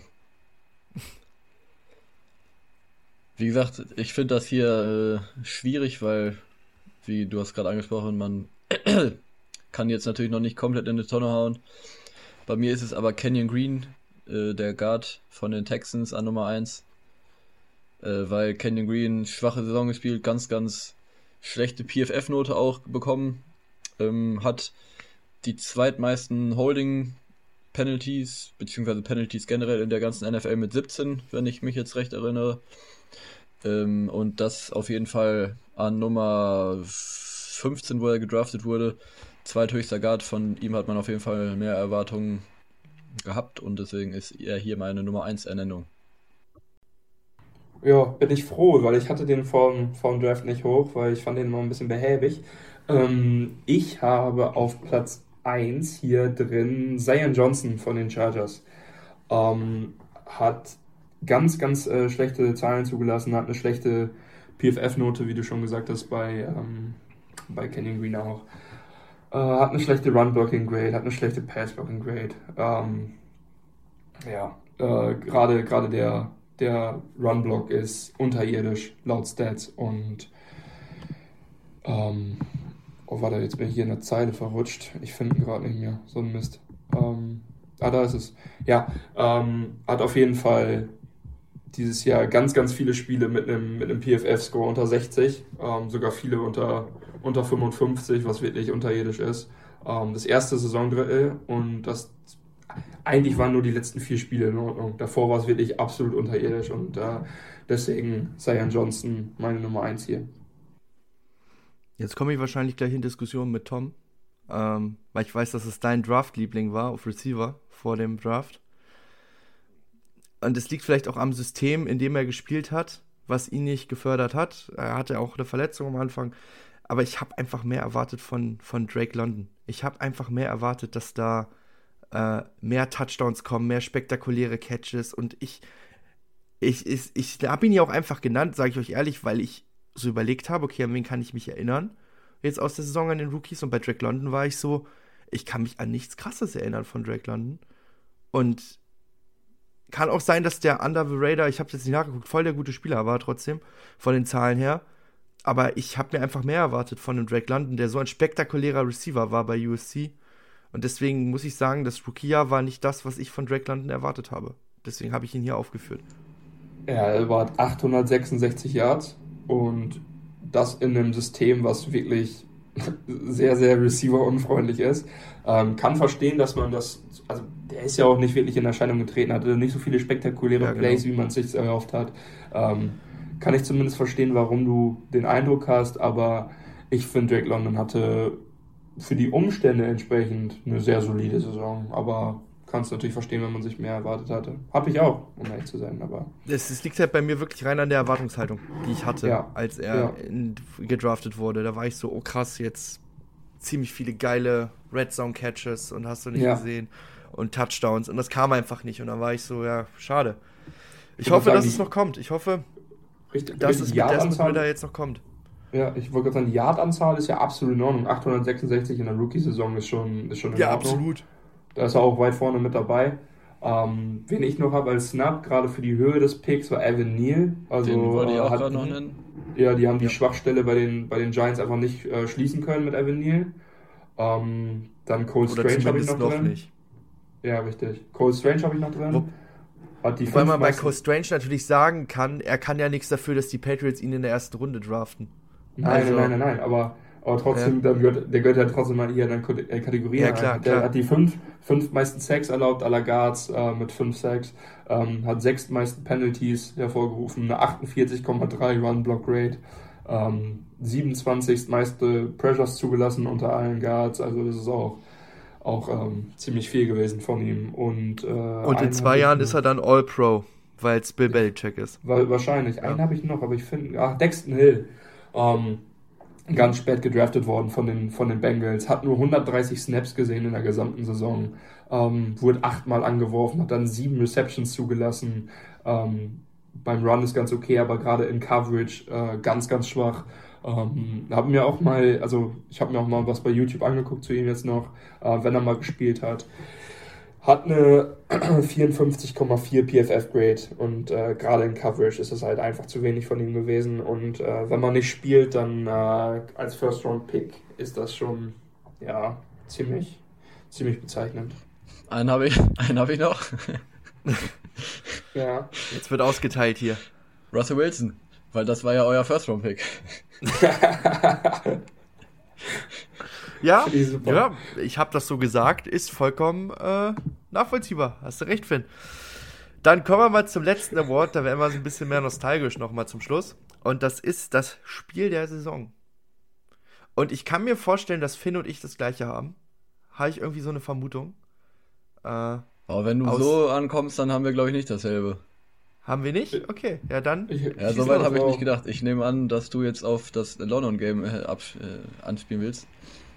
Ja, mehr dazu gleich. Ja, das habe ich äh, tatsächlich nicht. Soweit habe ich nicht gedacht. Auch wenn das aus persönlicher Befangenheit natürlich auch definitiv äh, hier eine Nennung erwähnen verdient hätte. Äh, ich habe aber trotzdem. Im Grunde hätte ich jedes Vikings-Spiel aufzählen können. ähm, ich habe mich jetzt natürlich aber für das entschieden, was dann am offensichtlichsten ist. Und ähm, ich glaube, dass wenn du in der NFL rumfragst, was war das, Play äh, das, das Spiel des Jahres, dann wird hier die Antwort auf das Vikings-Bildspiel ähm, abfallen. Mhm. Nichtsdestotrotz muss man auch das Vikings-Spiel gegen die Colts hier nennen, das äh, biggest Comeback äh, aller Zeiten in der Geschichte der NFL, aber das Vikings-Bildspiel, äh, das war einfach ja an Absurdität nicht zu überbieten und deswegen ist das hier definitiv mein Nummer 1. Ja, äh, ich kann es kurz machen. Ich habe auch Vikings gegen, also Vikings at Bills auf 1. Das Spiel hatte einfach alles. Es hat einen großartigen Catch gehabt, es war knapp, es hatte absurde Plays dabei, gerade am Ende, wie die das Spiel da weggeschmissen haben, die Bills. Ähm, auf Platz 2 habe ich Colts at Vikings. Ähm, Glaube ich auch No-Brainer, das hier mit reinzunehmen. Uh, biggest Comeback in History. Und auf Platz 3 habe ich das Spiel, was wir letzte Woche noch gesehen haben, aber halt nur in der Regular Season. Uh, Bengals gegen Chiefs in Woche 13. Das war uh, auch ein absolut geiles Game. Und ja, das sind meine drei Games, die ich bestimmt nochmal gucken würde, wenn ich auf die Saison zurückgehe. Ja. Also aus sportlicher Sicht die drei No-Brainer. es ist für mich halt wirklich das war mein erstes London-Game in Woche 4, Saints gegen Vikings, das im Stadion zu erleben, die Atmosphäre zu erleben. Das ist einfach ein Erlebnis, was mich auch so alles drumherum, die ganze Woche, die wir da waren, das ist einfach für mich ein Erlebnis, was wahrscheinlich auf mein ganzes Leben eins der, der Top 10 äh, Highlights bleiben wird, egal was alles noch kommt. Ähm, daher für mich dieses Jahr muss dieses Spiel hier genannt werden an der Stelle Saints gegen Vikings Woche 4. Am Ende gewinnen die Vikings 28 zu 25 aufgrund des Double Doinks. Oder was kein, war kein richtiger Double Doink, aber äh, des Querlattentreffers äh, von Will Lutz. Äh, mein erstes London Game und deswegen für mich mein Spiel des Jahres. Äh, auch das Deutschlandspiel haben wir vielleicht ein bisschen gesnappt. Äh, einfach aufgrund der Bedeutung, dass die NFL nach Deutschland kommt. Könnte man vielleicht auch noch nennen. Ähm, aber ich denke mal, da sind wir ganz gut mit durch. Und dann sind wir jetzt auch durch mit unseren Season Awards. Ähm, ich gucke jetzt zu Tom. Haben wir noch ein Minigame? Ähm, ja, haben wir. Ähm, Sehr ich gut, gerne, dann übernimm mal. Ich würde gerne noch ein kleines Wer bin ich mit euch machen. Einfach nur ein einziger Spieler. Ähm, kennt ihr auch mhm. beide zu 100 Prozent. Ähm, wer den schneller errät, hat das Ding halt gewonnen. Alles klar. Ähm, sollen wir anfangen? Jo. Also, dann fangen wir an. Ich bin genauso alt wie Tom. Ah, der wie alt du bist. Ja, klar, klar, klar. Ähm, ich habe in dieser Saison drei Forced Fumbles gehabt. Also die ich geforst habe oder die mir geforst wurden? Ich habe die geforst. Okay. Jetzt wissen wir schon mal, auf welcher Seite wir sind. Ja, genau. Ja, genau. Mein. sorry. mein Geburtsort ist Rochester, Michigan. Mein College ist Eastern Michigan.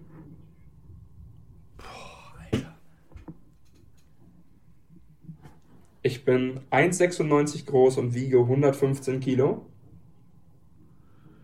Also kein Cornerback schon mal. Eastern Michigan. Wer war denn in Eastern Michigan? Ich bin gedraftet worden in der vierten Runde. Im Jahr 2019.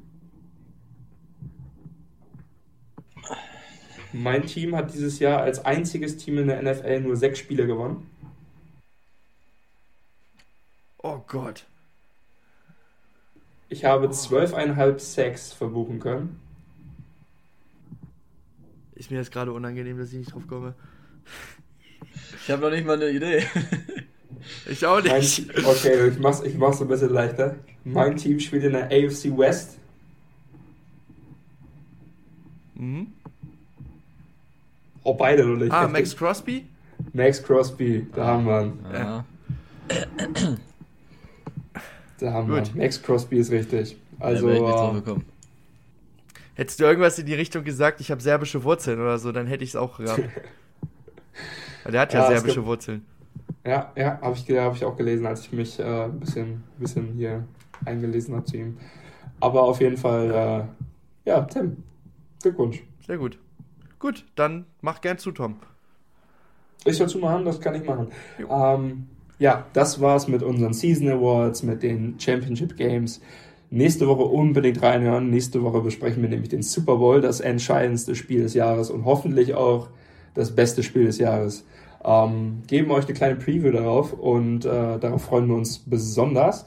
Ähm, wir sagen danke fürs Zuhören in dieser Woche. Ähm, lasst uns gerne eure Meinung da, sagt uns, wer für euch die Season Awards gewinnen sollte. Ähm, lasst uns eure Meinung zur Folge da, guckt bei unseren anderen Socials vorbei.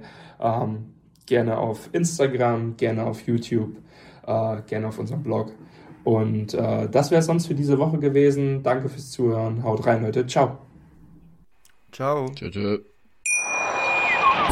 Wie viele Kaffees waren es heute schon? Kaffee spielt im Leben vieler eine sehr große Rolle. Und das nicht nur zu Hause oder im Café, sondern auch am Arbeitsplatz. Dafür gibt es Lavazza Professional. Kaffee am Arbeitsplatz, der genauso lecker schmeckt wie in eurem Lieblingscafé. Die perfekte Kaffeelösung für jede Art von Unternehmen. Klein, mittel, groß. Ihr habt auf jeden Fall einen Kaffee, der schmeckt.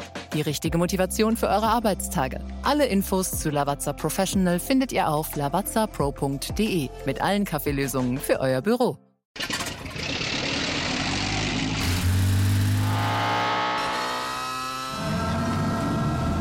Von 0 auf 100. Aral feiert 100 Jahre mit über 100.000 Gewinnen. Zum Beispiel ein Jahr frei tanken. Jetzt ein Dankeschön, rubbellos zu jedem Einkauf. Alle Infos auf aral.de. Aral, alles super.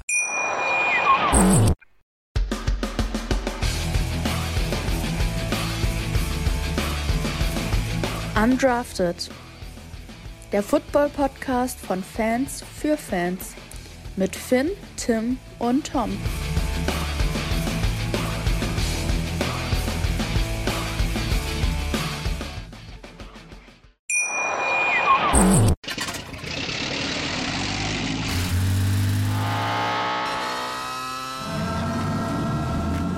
Auf 100. Aral feiert 100 Jahre mit über 100.000 Gewinnen. Zum Beispiel ein Jahr frei tanken. Jetzt ein Dankeschön, rubbellos zu jedem Einkauf. Alle Infos auf aral.de. Aral, alles super.